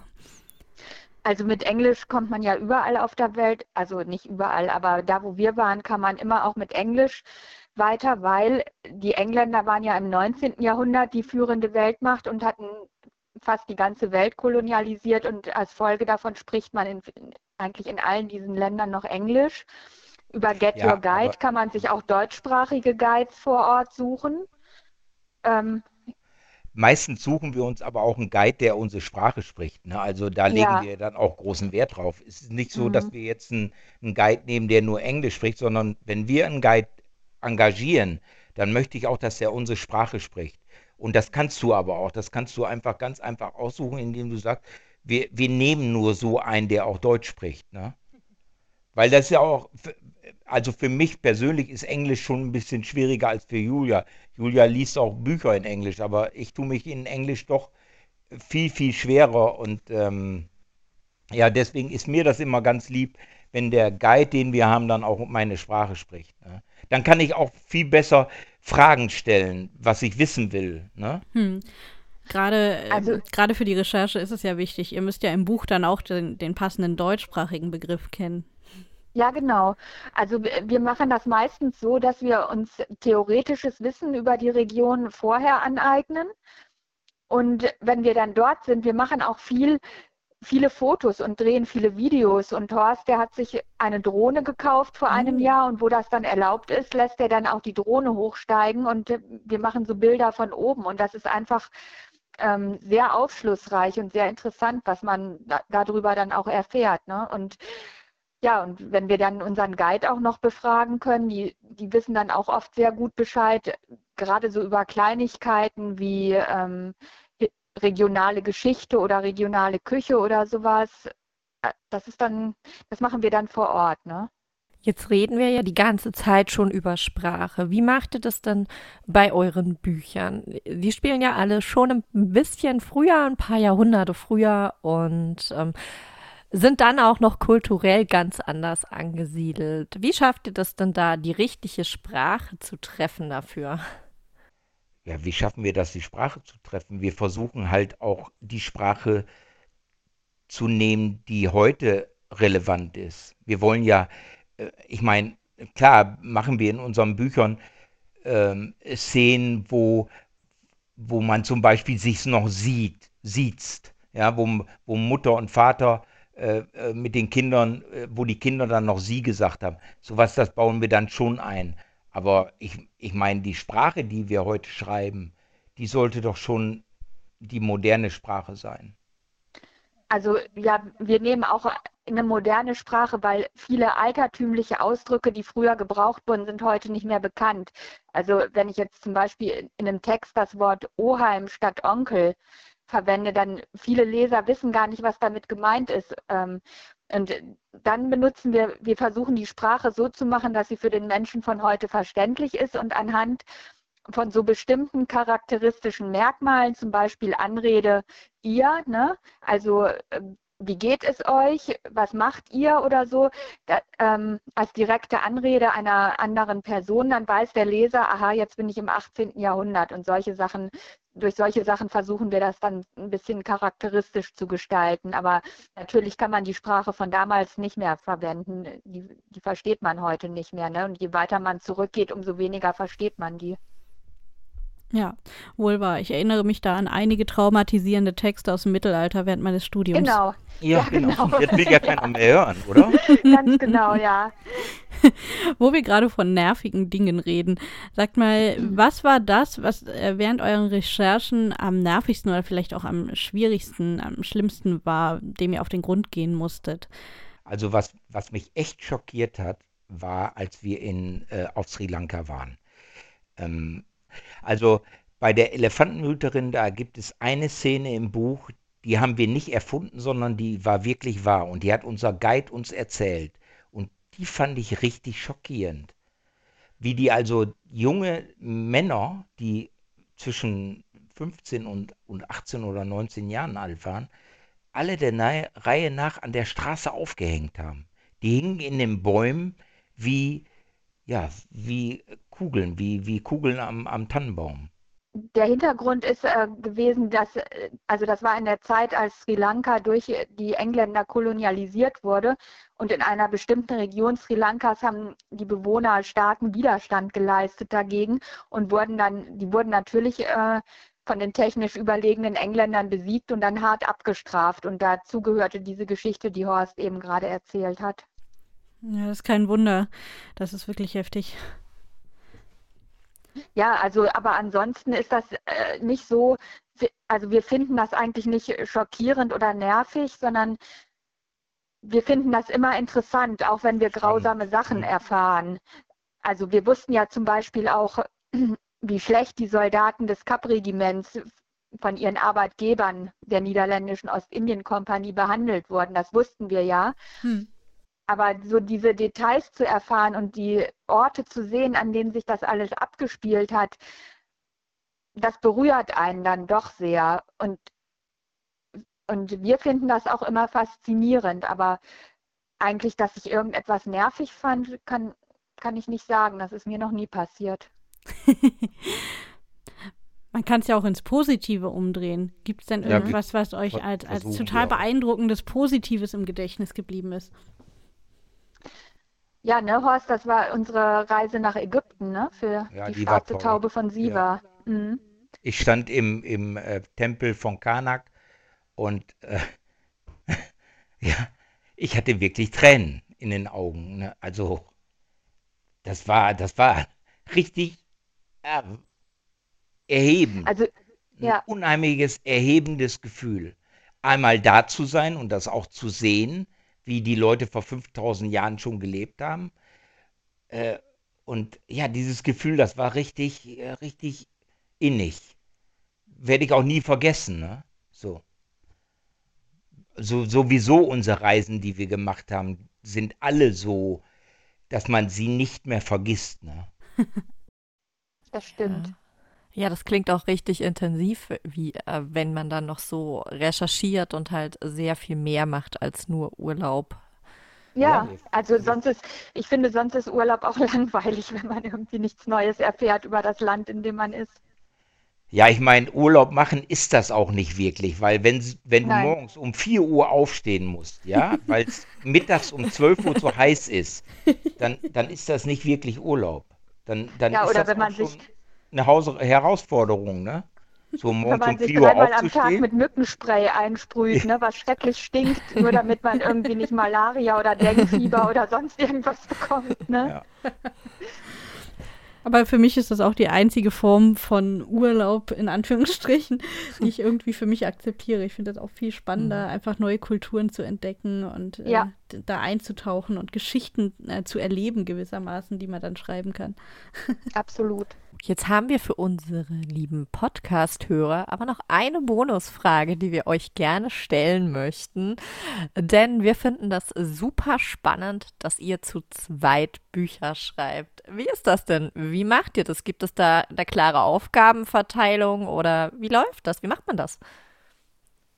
Ja, Also wir machen das alles zusammen. wir Und machen das jetzt Vor schon. allen Dingen die, ne, die Ideenentwicklung machen wir zusammen. Und ich würde mal sagen, ich könnte die Ideen nicht so entwickeln, wenn ich nicht Horst, äh, den Austausch mit Horst hätte dabei. Also sagen wir mal Ne? so, ich würde alleine, wahrscheinlich auch. ich würd alleine kein Buch mehr schreiben. Nee, ich auch, ich auch nicht. Ne? Also ähm, Ja. wir ergänzen uns da wirklich super. Ähm, ich mit meiner männlichen Sichtweise und Julia mit ihrer weiblichen Sichtweise. Das sind schon mal zwei Sichtweisen, die auf ein Blatt Papier kommen. Und das ist schon ein Unterschied, als wenn ich als Autor alleine zwei Sichtweisen sehen muss. Hm. Ja, weil ich bin nun mal ein Mann und Julia ist nun mal eine Frau und die, die denkt über, an, über Dinge ganz anders nach, als ich darüber nachdenke. Und das, das, ich denke, das sieht, das hört man und liest man auch in unseren Büchern. Ja, aber ihr könnt ja nicht gleichzeitig eine Szene schreiben oder Nein, das machen wir schreibt auch nicht. irgendwer vor? Oder wie läuft Äh, das? Also, wenn wir ein Buch schreiben, dann machen wir das so. Wir haben, wir haben unser Exposé und an unserem Exposé halten wir uns grundlegend. Wenn wir dann eine Szene besprechen, also wenn dann eine Szene geschrieben werden muss im, aus dem Exposé heraus, dann besprechen wir diese Szene erstmal nur mündlich. Und einer von uns beiden, meistens macht Julia das, schreibt dann einfach nur Stichpunkte auf. Und wenn dann die Szene durchgesprochen ist, dann haben wir, was weiß ich, fünf Seiten Stichpunkte. Und aus diesen Stichpunkten, da macht dann entweder Julia oder ich den ersten Rohtext. Und der ist dann katastrophal. Da kannst du nichts mit anfangen. Aber du hast was auf dem Papier. Und dann fängt ein, meistens macht Julia das, weil die einfach im, im Ausdruck viel stärker ist als ich, fängt dann an, diesen Text wirklich in eine Form zu bringen, dass er lesbar ist. Und so bauen wir das auf. Dann bekomme ich das zurück, dann lese ich da Korrektur drauf, dann ergänze ich das, dann geht das wieder zurück zu Julia. Und so geht das der Text von einer Szene mindestens fünf, sechs Mal hin und her. Aber schreiben tut immer nur einer, nicht beide. Ah ja, spannend. So, und we- wenn dann zum Beispiel Julia sagt, die ist dann am Text und dann muss irgendwas recherchiert werden, dann sagt die, Horst, guck doch mal eben danach. Dann bleibt sie am Text und ich gucke dann und, und äh, suche nach, nach, äh, ja, nach Kleinigkeiten, die den Text dann halt noch fehlen. Im Internet oder in Büchern oder auf YouTube oder also es gibt so viele Möglichkeiten und was wir selber ja auch haben. Jetzt zum Beispiel waren wir ja in Polen. Da haben wir die Drohne zum Beispiel fliegen lassen über ein Objekt, worüber wir gerade schreiben. Und das liegt mitten im Wald. Was wir nicht gesehen haben, war, dass hinter diesem Objekt ein Bauernhof war. Da wärst du nie hingekommen, weil das so dicht bewaldet war.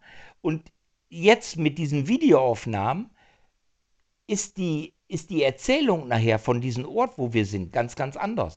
Denn wenn wir das nicht mit der Drohne zum Beispiel gefilmt hätten, hätten wir das nie gesehen. So, und solche Sachen, dann, die gucke ich dann zum Beispiel nach und sage Julia, nee, da, der ist 50 Meter weg oder, oder, oder. So versuchen wir, unsere Bücher aufzubauen. Also ein sehr toll abgestimmtes Teamplay eigentlich bei euch. Ja, haben wir gelernt im Laufe der zehn Jahre, die wir das jetzt schon zusammen machen. Elf Oder Jahre. elf Jahre. Elf sogar. Jahre. Elf Jahre Ja. und elf, elf Bücher. Ja, Ja, würde ich einen guten Takt nennen. Ja, ne? Jedes Jahr ein Buch. So wollen wir es auch äh, weiterhalten. Ne? Jedes Jahr ein Buch zu produzieren. Und dann auch jedes Jahr dann die ähm, 1, 2, 3, 4, 5 Reisen, die dann dann pro Buch nötig sind. Eine, eine große Reise. Ne? Also man, wir machen meistens nur eine, Ja. so eine kleine Recherchereisen hier in der Region. Ähm, das sind so Tagesreisen oder Zweitagesreisen, die schieben wir zwischendurch mal ein, aber eine große Reise machen wir in der Regel nur eine.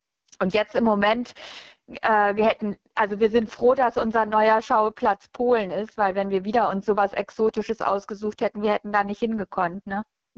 Wegen Corona hätten wir da nicht hingekonnt. Das wäre wär einfach äh, zu riskant gewesen, ne? Auch ob man wieder zurückkommt oder so. Aber und bei Polen, da hatten wir auch eigentlich schon gedacht, wir kommen da nicht mehr hin. Aber als in Deutschland dann die Reisewarnungen für EU-Länder aufgehoben wurden, da hat, hat Polen im Gegenzug hatte schon ein paar Tage vorher die Grenzen auch wieder aufgemacht, auch äh, für, für Deutsche, ähm, für Deutsche, die jetzt nicht, weiß nicht, Waren im Warentransport zum Beispiel tätig Hm. waren, LKWs oder so. Ne? Da konnte man dann wieder normal darüber reisen und auch ein Hotelzimmer buchen. Ne? Ja, Glück gehabt. Ja, super. Das hatte sich aber auch erst kurzfristig ergeben. Wir hatten nicht gewusst, ob wir das noch machen können. Jo, Vielen Dank Ja. für dieses wunderschöne, lange, ausführliche Podcast-Interview, das wir Ja, sehr gerade führen Ja. durften. ja, Und unsere Radiohörer dürfen ja leider nicht ganz so viel Input kriegen. Die müssen dann eben bei der Podcast-Version nochmal ganz genau hinhören. Vielen Dank, dass ihr da wart. Und genau. für alle anderen, ihr könnt in der Playlist weiterhören, ne?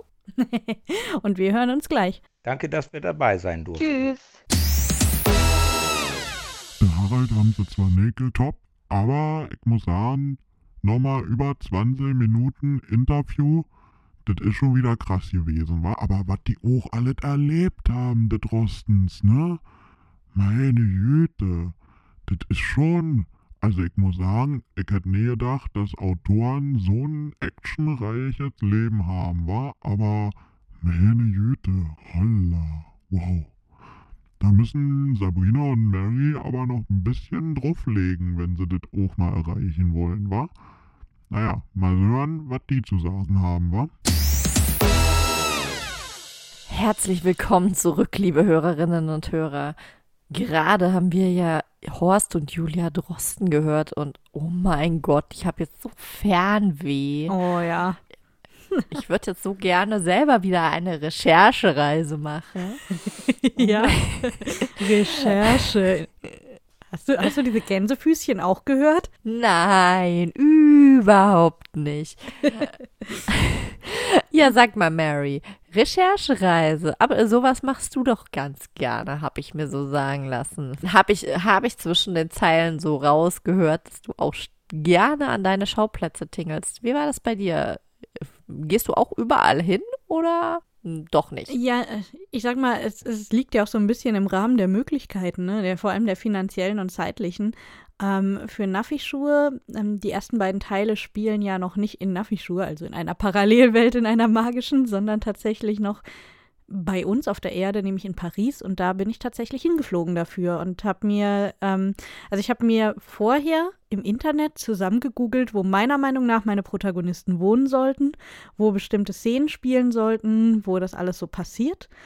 Und dann bin ich hingeflogen und habe mir das alles angeguckt, ob das wirklich so ist, wie ich mir das vorgestellt habe und äh, ob das wirklich alles so passieren kann. Und habe dann manche Sachen noch dementsprechend angepasst und war dann aber ganz zufrieden, dass meine Recherchen doch äh, geglückt sind und dass das ganz gut stimmte mit dem überein, was ich vorher mir zurechtgesucht hatte.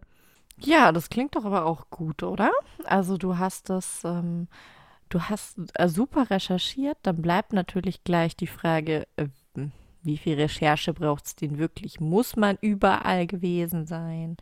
Oder sagst du, ja, ich glaube, ich habe das auch online ganz gut gemacht?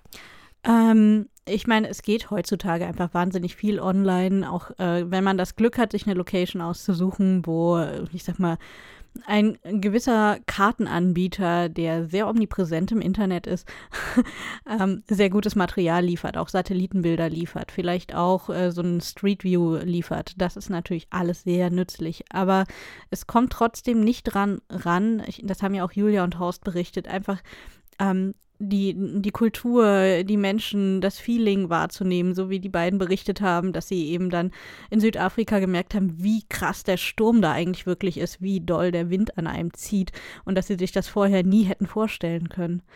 Und ähm, ich muss sagen, ich fand es zum Beispiel auch sehr spannend, durchs nächtliche Paris zu laufen und mitzukriegen, wie Paris an verschiedenen Orten der Stadt ähm, nachts ist. Und das fand ich durchaus äh, wirklich spannend. Da habe ich so ein bisschen den Harald-Modus angeschaltet. und habe mich auch in, in dunklere Gassen mal gewagt. Hurra, wenn das meine Mutter hört. ähm, und das war aber tatsächlich auch wirklich ähm, ein Stück weit aufregend und spannend, nachts durch so einen Park zu gehen. Auch zum Beispiel festzustellen, das war mir nicht klar und das hat man jetzt auch auf irgendwelchen Google-Bildern nicht gesehen, dass die meisten öffentlichen Parks in Paris sind nachts zu. Da kann man nicht einfach sagen, oh, ich nehme die Abkürzung durch den Park. Das geht einfach nicht. da ist ein Tor davor. Da muss man schon über einen sehr hohen Zaun oder über eine sehr hohe Mauer klettern, um das zu machen. Und das sind zum Beispiel Dinge, da war ich sehr dankbar für diese Informationen und Erkenntnisse. Aber ähm, ich habe eben nicht immer das Glück gehabt. Für Houston Hall konnte ich nicht mal eben nach Schottland fliegen. Das habe ich nachgeholt, aber nach der Veröffentlichung. Ähm, und da hatte ich aber tatsächlich das Glück, einfach einen Menschen an meiner Seite zu haben, die für mich recherchiert hat und äh, die für mich alle Fragen gestellt hat, weil sie gerade eine Schottlandreise in die Ecke machte und ich sie gefragt habe, kannst du mir einen Tag entbehren?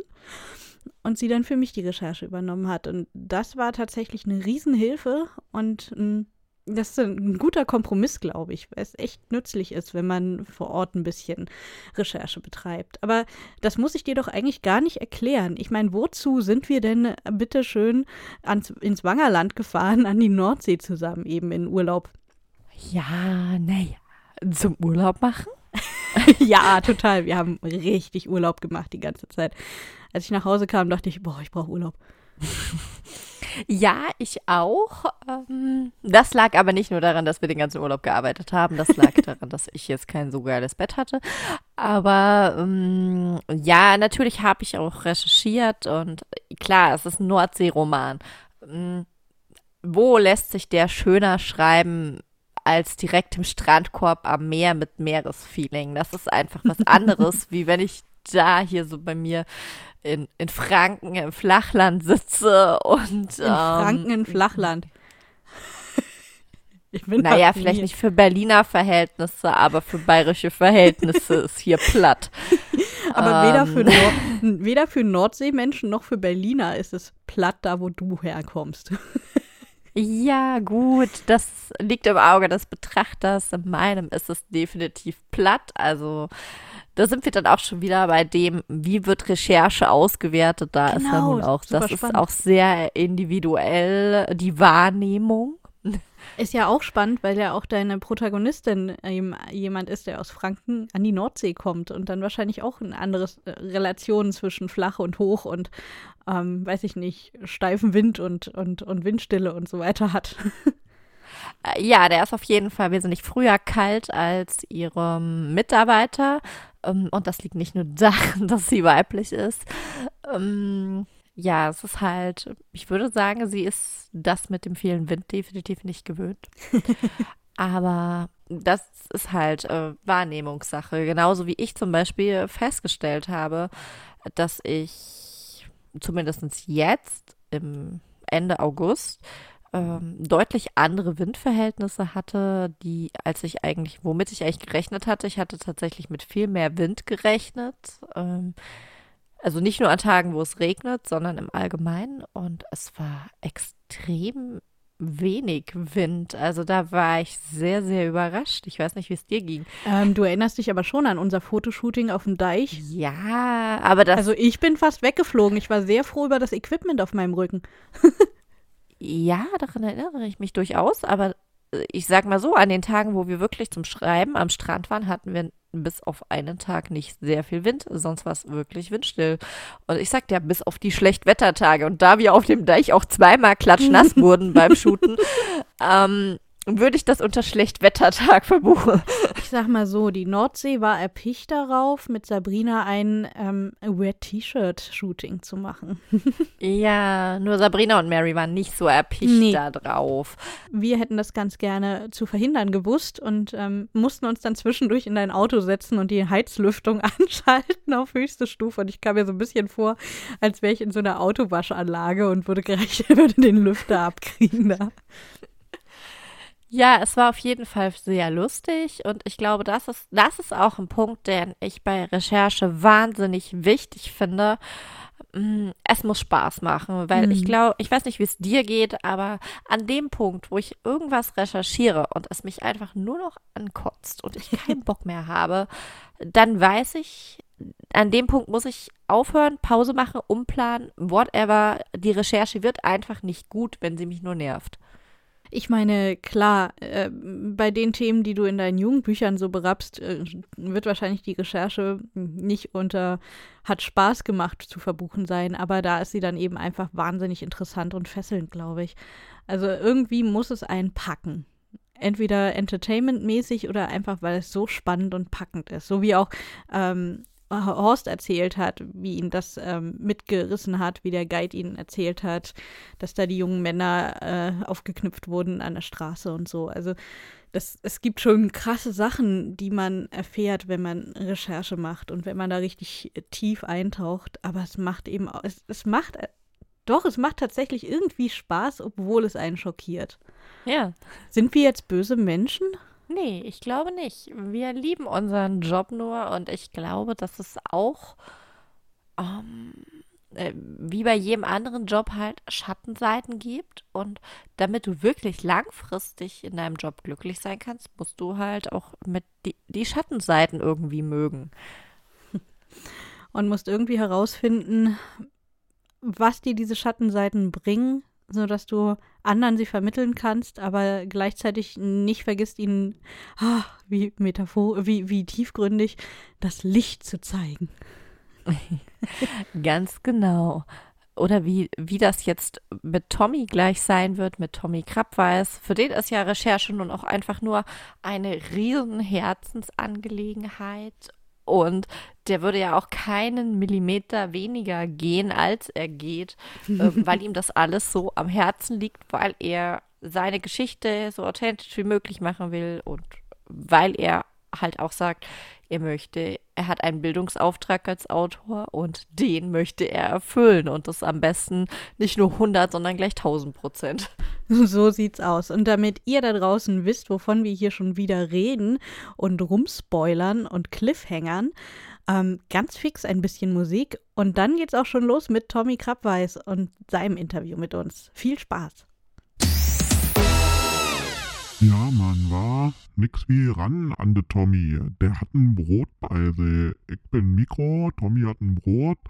Ich finde gut. Also ich finde wichtig, dass auch die Sachen eine Chance haben, mal ihre Meinung zu sagen, wa? Vor allem, wenn man bedenkt, was für ein Schwachsinn so manche Menschen so verzapfen. Also ich finde, da sollte man ruhig mal ein Weißbrot und ein Mikro an der Macht lassen. Naja, hören wir uns mal an, was der Tommy Krabbeis da zu sagen hat, wa? Also ich bin gespannt. Hauptsache, wir hören uns jetzt nicht weiter an, was die Mädels da so verzapfen, wa? Urlaub, schreiben. Pff, die haben am Strand im Strandkorb gesessen. Wo ist denn das Arbeit gewesen? Das ist mal ehrlich. Unser letzter Gast heute ist der kreative Tausendsasser, Götterzähmer und Weißbrot-Dompteur Tommy Krappeis. Hey Tommy, wunderbar, dass du da bist. Guten Tag. Herzlich willkommen. Ebenso? Achso, nee, ich bin ja bei euch zu Gast. Richtig. Ich erinnere mich äh, an, an einen wunderschönen Ausspruch namens Wiki lügt. Ja, ich mich auch. Wie wichtig findest du eine fundierte Recherche, denn darum geht es ja heute bei uns in der Sendung, mhm. gerade bei Kinder- und Jugendbuchgeschichten? Äh, naja, das kommt natürlich schon sehr darauf an, was das für ein Buch ist. Also man kann nicht, ich finde, man kann jetzt nicht so generell sagen, es muss immer alles recherchiert sein. Aber ich finde eben, wenn der Eindruck bei einem Buch entsteht, dass es sich um etwas handelt, was auf Fakten basiert, hm. dann halte ich die Recherche für essentiell, weil sonst erzählt man einfach nur Bullshit. Ja, also das finde ich wirklich scheiße. Das sollte man einfach nicht machen. Und bei Mara und der Feuerbringer war es ja so, deswegen ist es gerade so, ich schreibe ja Band 4 gerade ganz fleißig. ähm, da ist es ja schon so, dass der Professor Weisinger Charakter immer wieder losledert, was alles Fakt ist und was nicht Fakt ist und was eben, dass es keine Hörnerhelme gab und so weiter und so fort. Und wenn ich das nicht recherchieren und mich äh, vergewissern würde, dass das alles stimmt, dann wäre das schon eine ganz schön armselige Nummer. ja. Knallhart. Ja, es gibt aber auch bei Ghost Sitter Dinge, wenn ich zum Beispiel ähm, sage, Sie besuchen ein Museum, einmal in, in Band 3, glaube ich, da müssen Sie aus einem Museum was klauen. Und in Band 1 geht es um ein Schriftstück, das in der Bayerischen Nationalstaats irgendwas Bibliothek liegt. Und da gucke ich dann natürlich auch, das liegt da wirklich, das heißt so und so, es ist in dieser und dieser Sprache geschrieben, es sieht so und so aus. Das mache ich dann schon, dass wenn äh, Leute Bock haben, egal welchen Alters, danach mal zu gucken, ob das alles stimmt, dann möchte ich schon, dass sie das finden. Es muss auch hinhauen. Aber sag mal, die wahre Herausforderung beim Recherchieren ist ja eigentlich nicht, das Wissen anzuhäufen, sondern dass man es danach verständlich wiedergibt. Wie brichst du dann deine fundierte Recherche dann auf ein Kinder-Jugendbuchniveau runter? Das ist bei Mara und der Feuerbringer super einfach, viel einfacher als bei Ghost Sitter, denn da habe ich einen Charakter, Professor Weisinger, der genau das ist, nämlich ein Professor und der es liebt zu dozieren. Und wenn es mal zu kompliziert wird, sagt die liebe Mara, Herr Professor, ich habe gerade vor zwei Minuten aufgehört, Ihnen zuzuhören, dann haben Sie noch 15 Minuten weiter geredet, war irgendwas Wichtiges dabei. ja? Und äh, äh, dann kann er sagen. Ich dann, liebe die beiden. und dann kann er eben äh, sowas sagen wie zum Beispiel, ähm, ja, in Minute sieben habe ich gesagt, dass wir gleich ein Riesen treffen werden. Dann sagt sie, ah, sehen Sie, das hatte ich überhört. Na dann, äh, oh, ein Riese. Na, also das, das kann man natürlich alles verpacken. Und der Vorteil ist, die Mara kann dann eben sagen, sie hat es nicht gerafft, bitte erklären Sie es nochmal oder lassen Sie es einfach sein. Und auch der Leser kann durchaus, wenn der Professor Weisinger mal eine halbe Seite lang rumdoziert, einfach überlegen, so wie Mara, weißt du was, äh, das lese ich nachher. und an, ans Ende springen. Das, da habe ich überhaupt kein Problem damit, weil das ist so, wie man, wie, wie man mit Menschen wie Herrn Weisinger umgeht. Dass man da etwas verpasst, was man eigentlich wissen sollte, würde ich ähm, nicht unbedingt als Argument nehmen, weil wenn es dich interessiert, liest du es. Hm. Und wenn ich es gut geschrieben habe, liest es auch. Wenn der Professor Weisinger dich aber langweilt und ich es zu dozierend vielleicht geschrieben haben sollte, ohne immer wieder in jedem zweiten Satz einen kleinen Gag einzubauen, dann habe ich da halt verkackt. Dann wird dieser Absatz wahrscheinlich gelegentlich mal übersprungen. Kann schon passieren. Und bei Ghost Sitter ist es also komplizierter.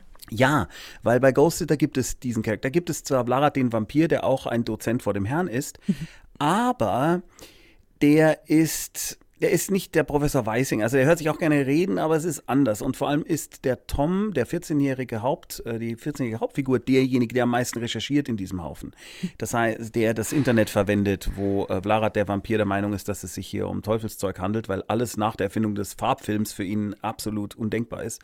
Und ähm, deswegen, deswegen ist es so, dass der Tom als 14-Jähriger im Tonfall und in der Art eines 14-Jährigen äh, sich mit den anderen da austauscht und sagt, ich habe da irgendwie so einen alten Zettel gefunden äh, von Arno Dunnemal, wo irgendwas drinsteht, dass die Welt irgendwann brennt.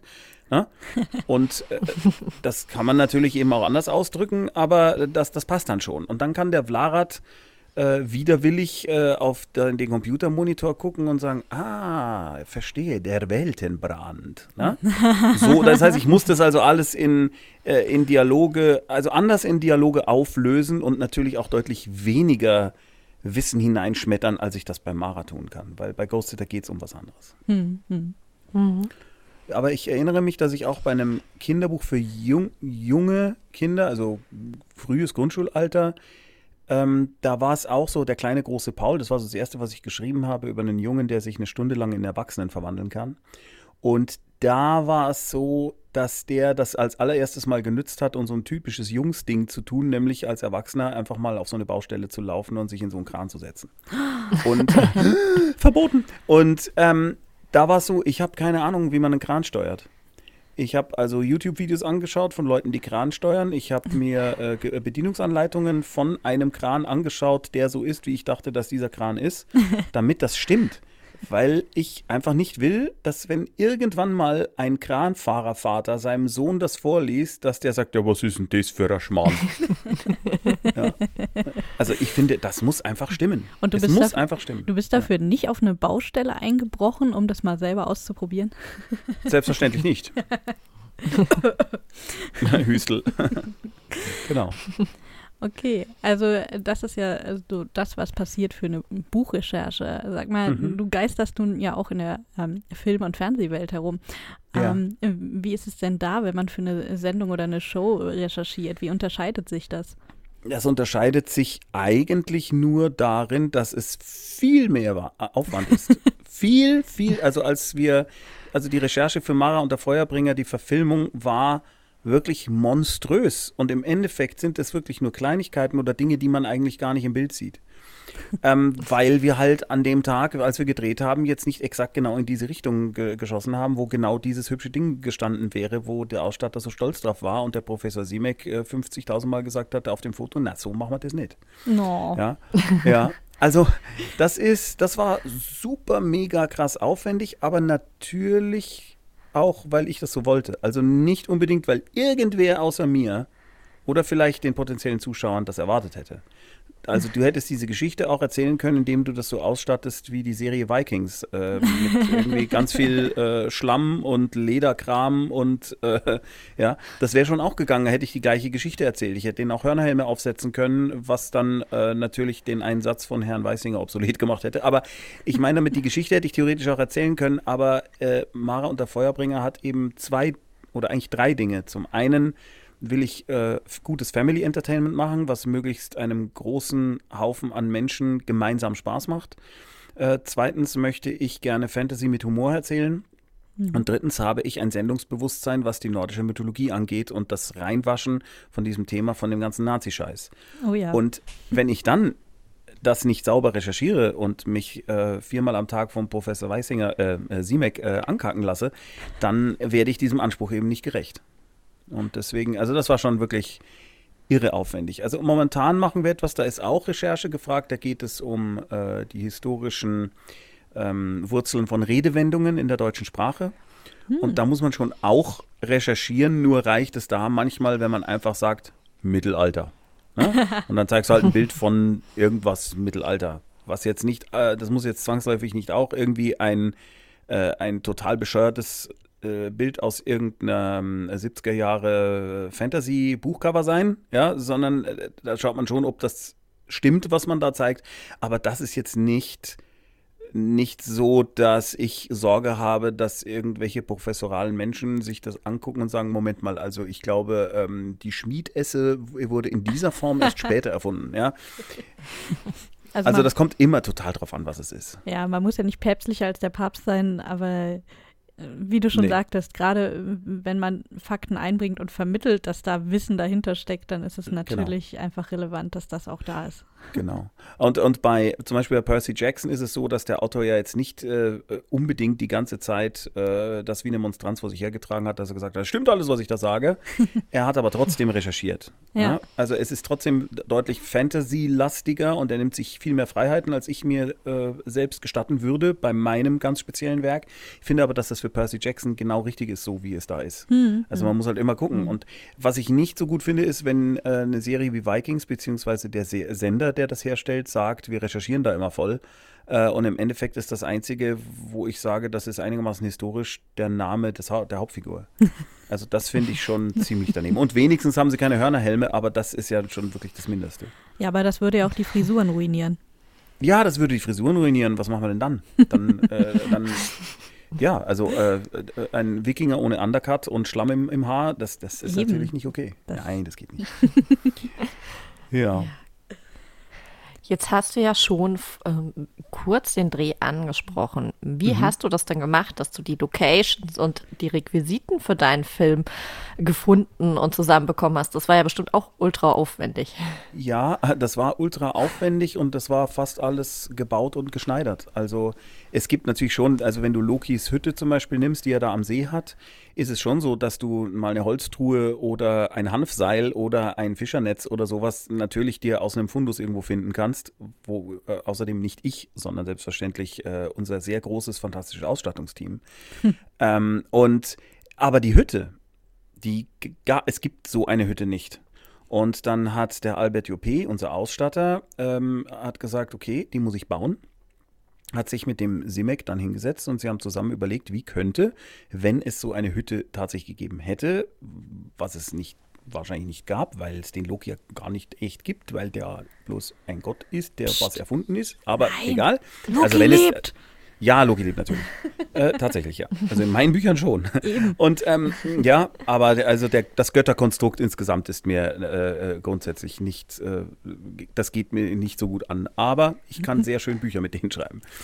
Äh, und ähm, es ist so, dass äh, diese Hütte sollte so sein, wie sie gewesen wäre, wenn sich die Leute in der Zeit damals diese Hütte gebaut vorgestellt hätten. Oder wenn jemand gesagt hätte, weißt du was, ich baue die jetzt mal so, wie der dieser Halbgott, dieser Gott das wohl vielleicht auch gemacht hätte. Und deswegen hat sie die Form, die sie hat, deswegen ist, hat sie die Dachschindeln, die sie hat, deswegen hat sie die Ornamente, die sie hat. Ähm, und das reichte aber irgendwie noch nicht. Dann hat äh, der Albert gesagt, ja, also irgendwie, äh, irgendwie habe ich das Gefühl, da muss noch irgendwas hin, weil da wird ja auch erzählt, dass in jede Himmelsrichtung ähm, eben die Wände offen sind. Äh, wie können wir denn die Himmelsrichtungen vielleicht personifizieren, habe ich gesagt, also naja, in der Edda gibt es ähm, Austri, Vestri, Suthri und Northri, also diese personifiziert, personifizierten Zwerge der Himmelsrichtungen. Und dann hat er gesagt, oh, das ist ja super und er kennt jemand, der könnte die schnitzen. äh, und hat dann äh, vier Zwergenfiguren schnitzen lassen und hat die dann in diese Stelen eingebettet. Und dann hat der Professor Weisinger die gesehen und hat gesagt, ja, was ist denn das für Schmarrn? Ich sage, ja, wieso? Die sind doch äh, basierend auf diesem Schachspiel, was man da gefunden hat, diese Wikingerfiguren, die vielleicht auch Zwerge sein können. Ja, aber das, das ist ja alles gar nicht bewiesen. aber als der Dreh fertig war, ging der Professor Simek zum Albert Juppé und sagte, ähm, diese Zwerge, da, die jetzt, nachdem die äh, zusammengebrochen ist, da die Hütte, die, die schauen eigentlich noch ganz gut aus. Kann ich die haben? Leider mussten wir die Zwerge dem Mann, der sie geschnitzt hatte, zurückgeben, weil er so stolz drauf war, dass er gesagt hat, er verzichtet auf die Bezahlung, wenn er seine Zwerge zurückhaben kann. No. ja. Na, also und äh, die Klamotten sind alle handgemacht. Die ganzen ähm, ähm, Bänder äh, und Verzierungen und so weiter an den Klamotten, das sind alles handgewebte, Handbrettchen gewebte Borten. Also wirklich ein irrwitziger Aufwand von mehreren Monaten.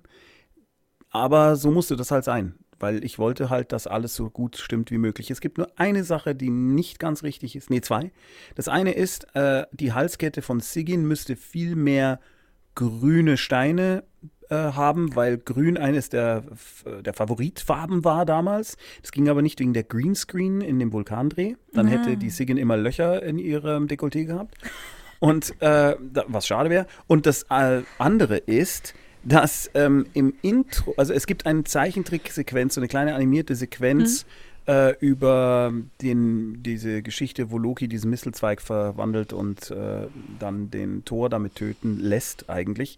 Und in dieser Zeichnung ist, haben tatsächlich die Zeichner einen Wikinger mit Wikingerhelm hineingeschmuggelt.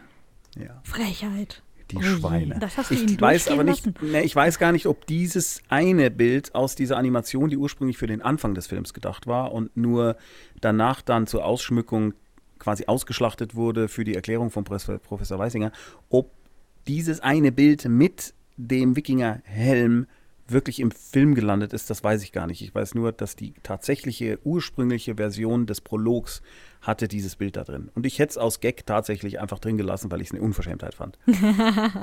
Und dass ich dann im Audiokommentar was zu erzählen habe. Ich glaube, ich habe jetzt das Bedürfnis, den Film nochmal zu gucken. Äh, das ist grundsätzlich nie falsch. Vielen Dank, Tommy, dass du da warst, dass du uns hast teilhaben lassen und ein bisschen hinter die Kulissen hast gucken lassen.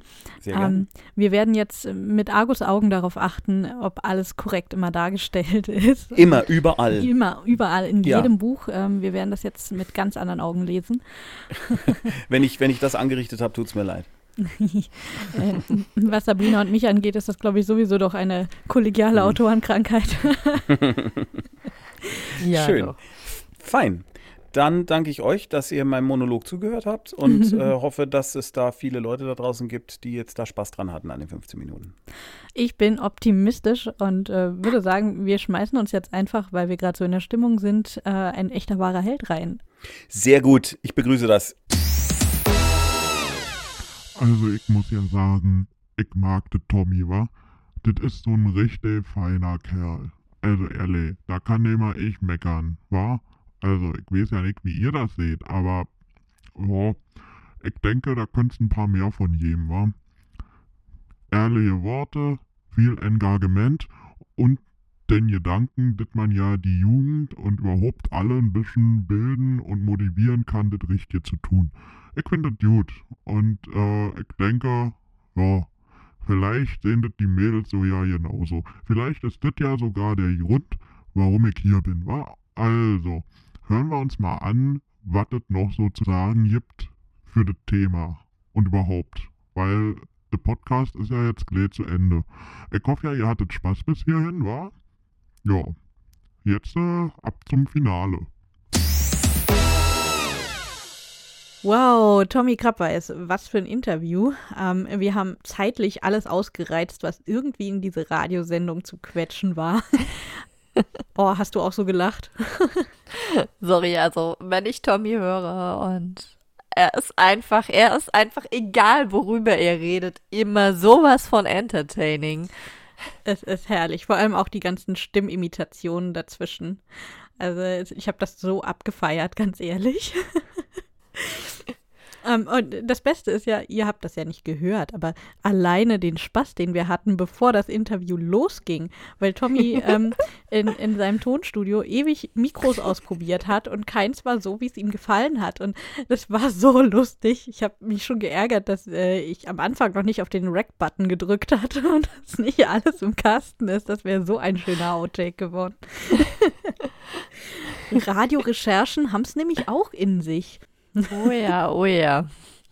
Und Tommy hat ja auch vollen Körpereinsatz gezeigt. Der hat sich für euch sogar den Fuß angestoßen. ja, genau.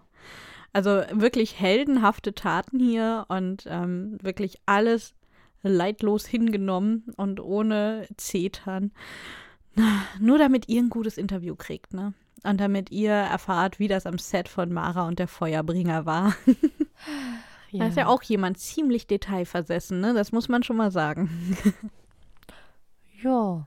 Aber irgendwie hat der gleich ein ganzes Team, auf das er das auslagern kann. das mein, du meinst, Tommy sagt, ich brauche das jetzt hier wirklich, also en Detail. Mach du mal. ja, du hast ja gehört, er hatte ja gleich ein ganzes Ausstattungsteam. Es ist ja Die auch haben ein das Film. dann schon für mich rausgefunden. Es ist ja auch ein Film gewesen. Also ich meine, das ist schon nochmal was anderes. Ah. Aber es ist schon cool, wenn man dann auch jemanden hat, der da extra Holzfiguren schnitzt, nur damit die Hütte am See, die auch extra gebaut wurde, noch authentischer aussieht. Ja, also ganz ehrlich. Oder wie war das, wenn dann Details extra ewig recherchiert und gebaut werden, um dann in der Ecke zu stehen, in, in die die Kamera gar nicht zeigt, sodass die Requisite nie zu sehen ist. Oh, ist das frustrierend, ey. Ja, ne? Also, also das würde mich auch irgendwie wurmen. Wobei, sind wir ehrlich, ähm, wir recherchieren ja auch immer grundsätzlich viel zu viel und ähm, am Ende können wir davon nur einen ganz geringen Teil eigentlich verwursten und der Rest ist mehr Background-Wissen für uns, damit wir es authentischer hinkriegen, oder? Ja, auf jeden Fall. Im, Im Journalismus gibt es ja die Formulierung, dass man etwas unter eins, unter zwei und unter drei sagt. Und wenn man was unter drei erfährt von seinem Gegenüber im Interview, dann ist das eine Information, von der das Gegen- Gegenüber denkt, du solltest diese Info haben, damit du korrekt und fair über mich berichtest. Aber diese Info, die du jetzt von mir bekommen hast, die darfst du nicht öffentlich benutzen. Die ist einfach nur für dich, für den Hinterkopf, damit du den Rest gut einschätzen kannst und gut verorten kannst. Und ich glaube, so ist das bei Buchautoren eben auch in ganz vielen Fällen. Es gibt so viele Recherchen und in Informationen, die wir einfach quasi un äh, unter drei gebrauchen können, die einfach nur da sind, damit wir ein Gefühl haben für den Ort, für die Menschen dort oder was auch immer, Wesen, Götter und äh, damit wir das irgendwie greifbarer machen können für uns und für unsere Leser dadurch. Also ich stimme dir da vollkommen zu. Wie ist es denn? Siehst du denn das irgendwie so wie Tommy, dass du auch einen gewissen Bildungsauftrag mit deinen Büchern hast? Oder sagst du jetzt, ach ja, ist ja eh High Fantasy, da ist das jetzt nicht so wichtig? Genau genommen ist das ja für mich genau der Reiz an High Fantasy. Man kann herrlich den Bildungsauftrag da reinpfeffern. Man kann äh, über Kultur, über Gesellschaft, über Politik, über Religion reden, über alles. Und man muss kein Blatt von Mund nehmen, denn man benutzt ja andere Völker, andere Religionen und andere Gesellschaften. Die haben nur rein zufällig ähnliche Probleme. Das finde ich, ähm, also ich finde das total cool, wenn ich ähm, dafür sorge, dass mein Feuerdrache irgendwie Probleme kriegt und bedroht wird. Und Daryl, mein Protagonist, dann in Streit gerät mit jemandem, der ihn beschützen will und sagt, hallo, Feuerdrache? Der muss doch nicht geschützt werden. Und ähm, er dann zu hören kriegt, hallo, hast du mal drüber nachgedacht, wie ist das eigentlich bei euch in der Welt? Welche Tiere sind vom Aussterben bedroht? Nervige Mücken, Stubenfliegen oder vielleicht doch die Tiere, die mächtig groß und gefährlich sind und euch Angst machen? ähm, also ich finde es einfach cool, wenn man ähm, die Fantastik benutzt, um etwas zu vermitteln. Wenn man eine Parallelwelt erschafft, in der man Dinge einfach zum Nachdenken ähm, vermitteln kann. Und das ist dann was, wo Recherche durchaus nötig ist, weil ich ja mich damit auseinandersetzen muss, wie es hier in der Welt funktioniert. Aber ich muss dann eben diesen Transfer rüberschaffen in die High-Fantasy-Welt, um dort was anderes daraus zu machen. Aber so, dass man die Chance hat als Leser, entweder sich einfach berieseln zu lassen oder den Schritt zu wagen in die Metaebene. Aber sag mal, warum fragst du mich das eigentlich? Ausgerechnet du unter allen. ähm, ich glaube, das mit dem Bildungsauftrag, das ist dir ja jetzt auch nicht gerade fremd, oder? Ja, das ist mir tatsächlich nicht fremd. Da sehe ich mich auch absolut äh, dazu verpflichtet. Ähm, merkt man ja vielleicht auch schon so ein klitzekleines bisschen bei meiner Themenwahl. Nur ein bisschen. Ähm, aber tatsächlich ist äh, mein Ansporn immer trotz allem eigentlich äh, primär mal eine unterhaltsame Geschichte zu erzählen, nicht den äh, erhobenen Zeigefinger hochzuhalten um, und die Leute dann so zwischen den Zeilen kommen zu lassen und zu sagen, hey, vielleicht ist das ja doch gar nicht so geil, wie ich zu Thema XY stehe.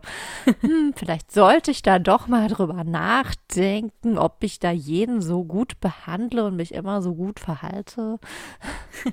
ganz genau, da bin ich ganz bei dir. Ähm, ich denke, es gibt genug Werke, die, ähm, ich sag mal, die eben nicht mit einer Metaebene kommen und also nicht mit dem Text zwischen den Zeilen und mit dem Angebot, sich mehr Gedanken zu machen, sondern die quasi mit dem Vorschlaghammer reinhauen und sagen, hier, Probleme, befasst dich damit. Und ich denke, dass es ähm, vielleicht auch leider eine, nur eine kleine Gruppe von Menschen trifft, die eben sagen, ich möchte mich aktiv mit solchen Problemen und äh, Schicksalen auseinandersetzen, mit solchen Biografien, sondern die meisten Menschen brauchen in ihrem Alltag oder genießen in ihrem Alltag ein Buch, das sie ein bisschen fliehen lässt, das sie ein bisschen Abstand von ihren eigenen Problemen auch gewinnen lässt. Und ich denke, dass es dann gerade eigentlich die Chance von uns Belletristikautorinnen und Autoren ist, in so einem gemütlichen, seichten Buch mit Fantastik, mit Romantik, mit äh, einer Märchenadaption oder was auch immer wir uns da ausdenken, ähm, wirkliche Probleme anzusprechen, aber eben mit so viel Distanz, dass sich der Leser nicht so fühlt, wie du schon sagtest, wie mit dem Zeigefinger drauf gestoßen, sondern eben sagen kannst, oh ja, das ist ja nicht mein Problem, das ist ja jetzt ein Drache, der da angegriffen wird, das hat nichts mit mir zu tun. Und man sich einfach ähm, nicht so ertappt fühlt sondern mit einer gewissen Distanz sich darüber Gedanken machen kann, warum das jetzt äh, vielleicht nicht so nett ist, was da passiert und inwiefern man das, diese Erkenntnis vielleicht auch für sich selbst benutzen kann. Gut, ganz, also in meinem Liebesroman bin ich auf jeden Fall so, sag ich mal, seicht. Äh, meine Märchenadaptionen sind schon ein bisschen direkter aber sie sind halt immer noch unterhaltsam und sie sind halt vor allem nicht, es, sie sind ganz klar so formuliert, dass es ähm, nicht so richtig ähm, dieses auf Tätern ähm, und auf dem Falschmachen der, der Täter rumgehackt wird, sondern ganz klar ähm, immer aus der Opfersicht und ähm, deswegen immer auch mehr an einer Lösung dieser Menschen aus ihrem Problem heraus, das andere verursacht haben. Hm. Das heißt, der Täter kann sagen, ich bin da ganz weit weg, ich habe ja damit nichts zu tun, ich stehe ja nicht auf dieser Seite. Oder er lässt sich eben darauf ein und überdenkt sein Verhalten, aber das kann er sich ja frei aussuchen, welche Position er da einnimmt. Hm. Und das Opfer wiederum muss sich nicht konfrontiert fühlen mit dem, was der Täter sich da an perfiden Dingen ausdenkt, sondern fühlt sich vielleicht auch verstanden und irgendwie. Ich glaube, es ist wichtig, wenn man in eine extreme Situation gerät, dass man erkennt, dass man nicht der einzige Mensch ist, der unter so solchen Dingen leidet. Egal, ob es nun Mobbing ist, häusliche Gewalt oder Obdachlosigkeit. Ich glaube, im ersten Moment, wenn man in so eine Situation gerät, dann fühlt man sich verdammt allein. Und ähm, ich kann es nur aus meiner, aus meiner Sicht als Mobbingopfer sagen. Ähm, mir wurde immer vermittelt, dass es meine Schuld ist. Ähm, damals äh, hat man auf sowas noch nicht geachtet. Und ähm, mir wurde immer nur gesagt, du bist das Problem, du musst dich ändern, du musst in psychologische Behandlung. Und ähm, niemand hat darüber nachgedacht, dass ich vielleicht gar nicht das Problem bin oder dass ich nicht böse, schlecht oder falsch bin. Und ich denke, es ist ganz wichtig, zu, dass man einem Menschen, der so darunter leidet, äh, zeigt, hey, das geht vielen so. Da sind noch mehr, die leiden da genauso drunter. Und es ist ganz normal, dass es dir weh tut. Und es ist ganz normal, dass es schwer ist, da wieder rauszukommen. Ja, genau. Es ist, es ist eben genau das. Man muss diese Themen in der Gesellschaft etablieren. Sonst ja. wird es immer dabei bleiben, dass die Opfer denken, sie sind die Einzigen. Ja.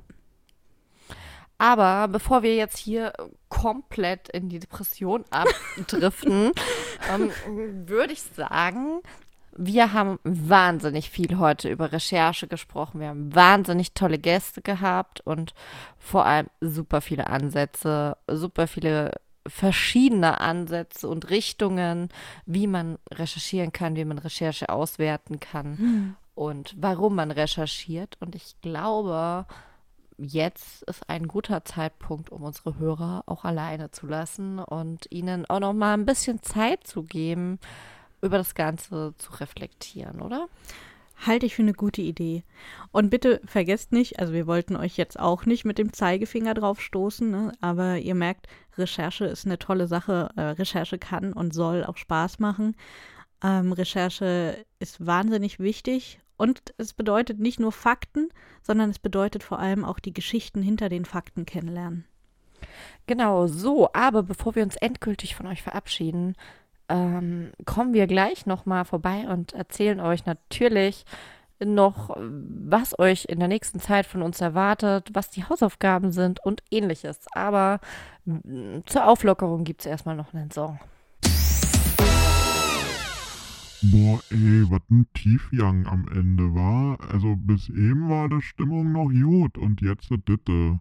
Aber wo sie recht haben, haben sie ja recht, war. Also ich hoffe, ihr habt jetzt trotzdem noch gute Laune, war. Ich meine, der Podcast ging ja schon jetzt über zwei Stunden und da muss es schon auch entertaining sein, ne? Das geht nicht, das war da nur harte Themen, denkwürdige Momente, wichtige Sätze raushauen, ne? Das machen wir ja eh immer.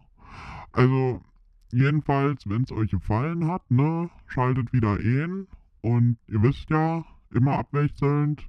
Einmal Carpe Artis, zweimal in Flagranti, dann wieder Carpe Artis. Ja, und im Oktober jetzt dann weiter mit einem Messe-Feature und da sind wir mit dem Podcast sogar ein bisschen früher dran, because ihr müsst es ja alles hören, bevor die Messe anfängt, auch wenn sie diesmal nur online ist. Also, schönen Tag noch und äh, nicht vergessen, ne?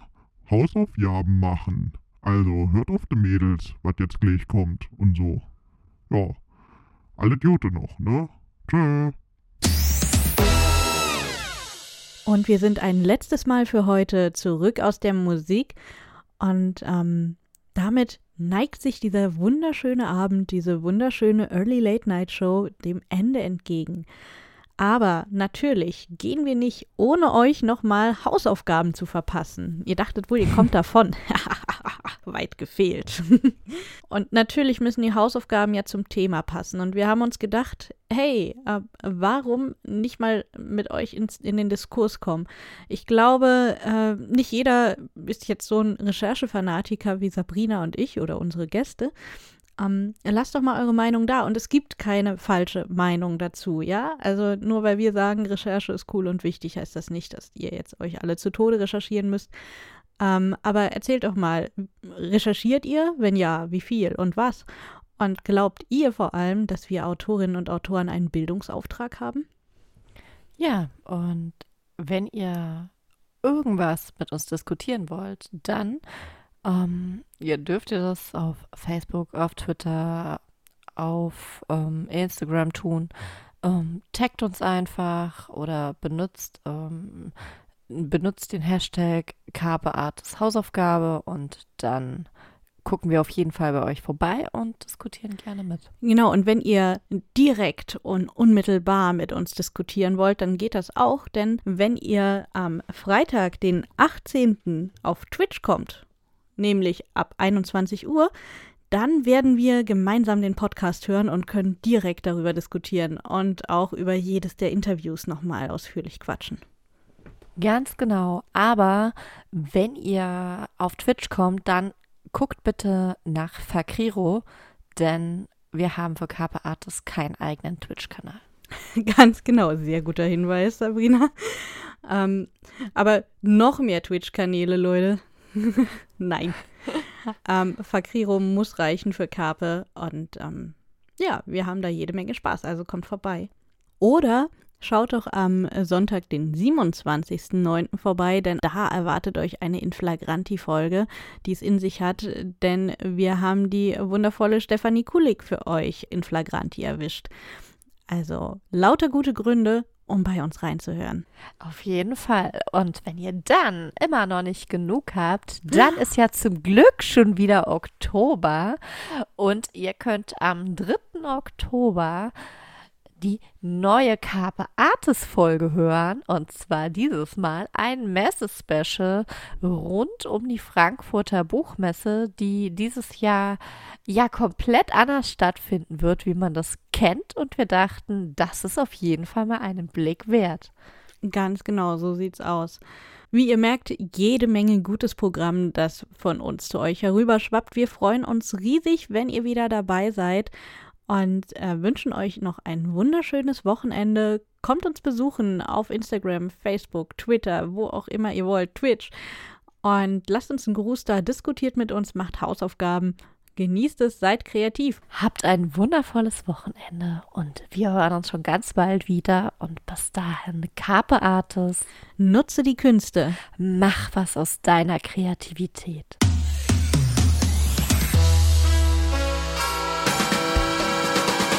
Carpe Artis, der Fakriro Fachtor. Deine Early Late Night Show am Vorabend. Jeden ersten Samstag im Monat ab 18 Uhr. Mit Mary Kronos und Sabrina Schuh. Zwei Stunden Kreativität, Wissen, Unterhaltung und Musik. Wir geben deinem kreativen Chaos ein Zuhause.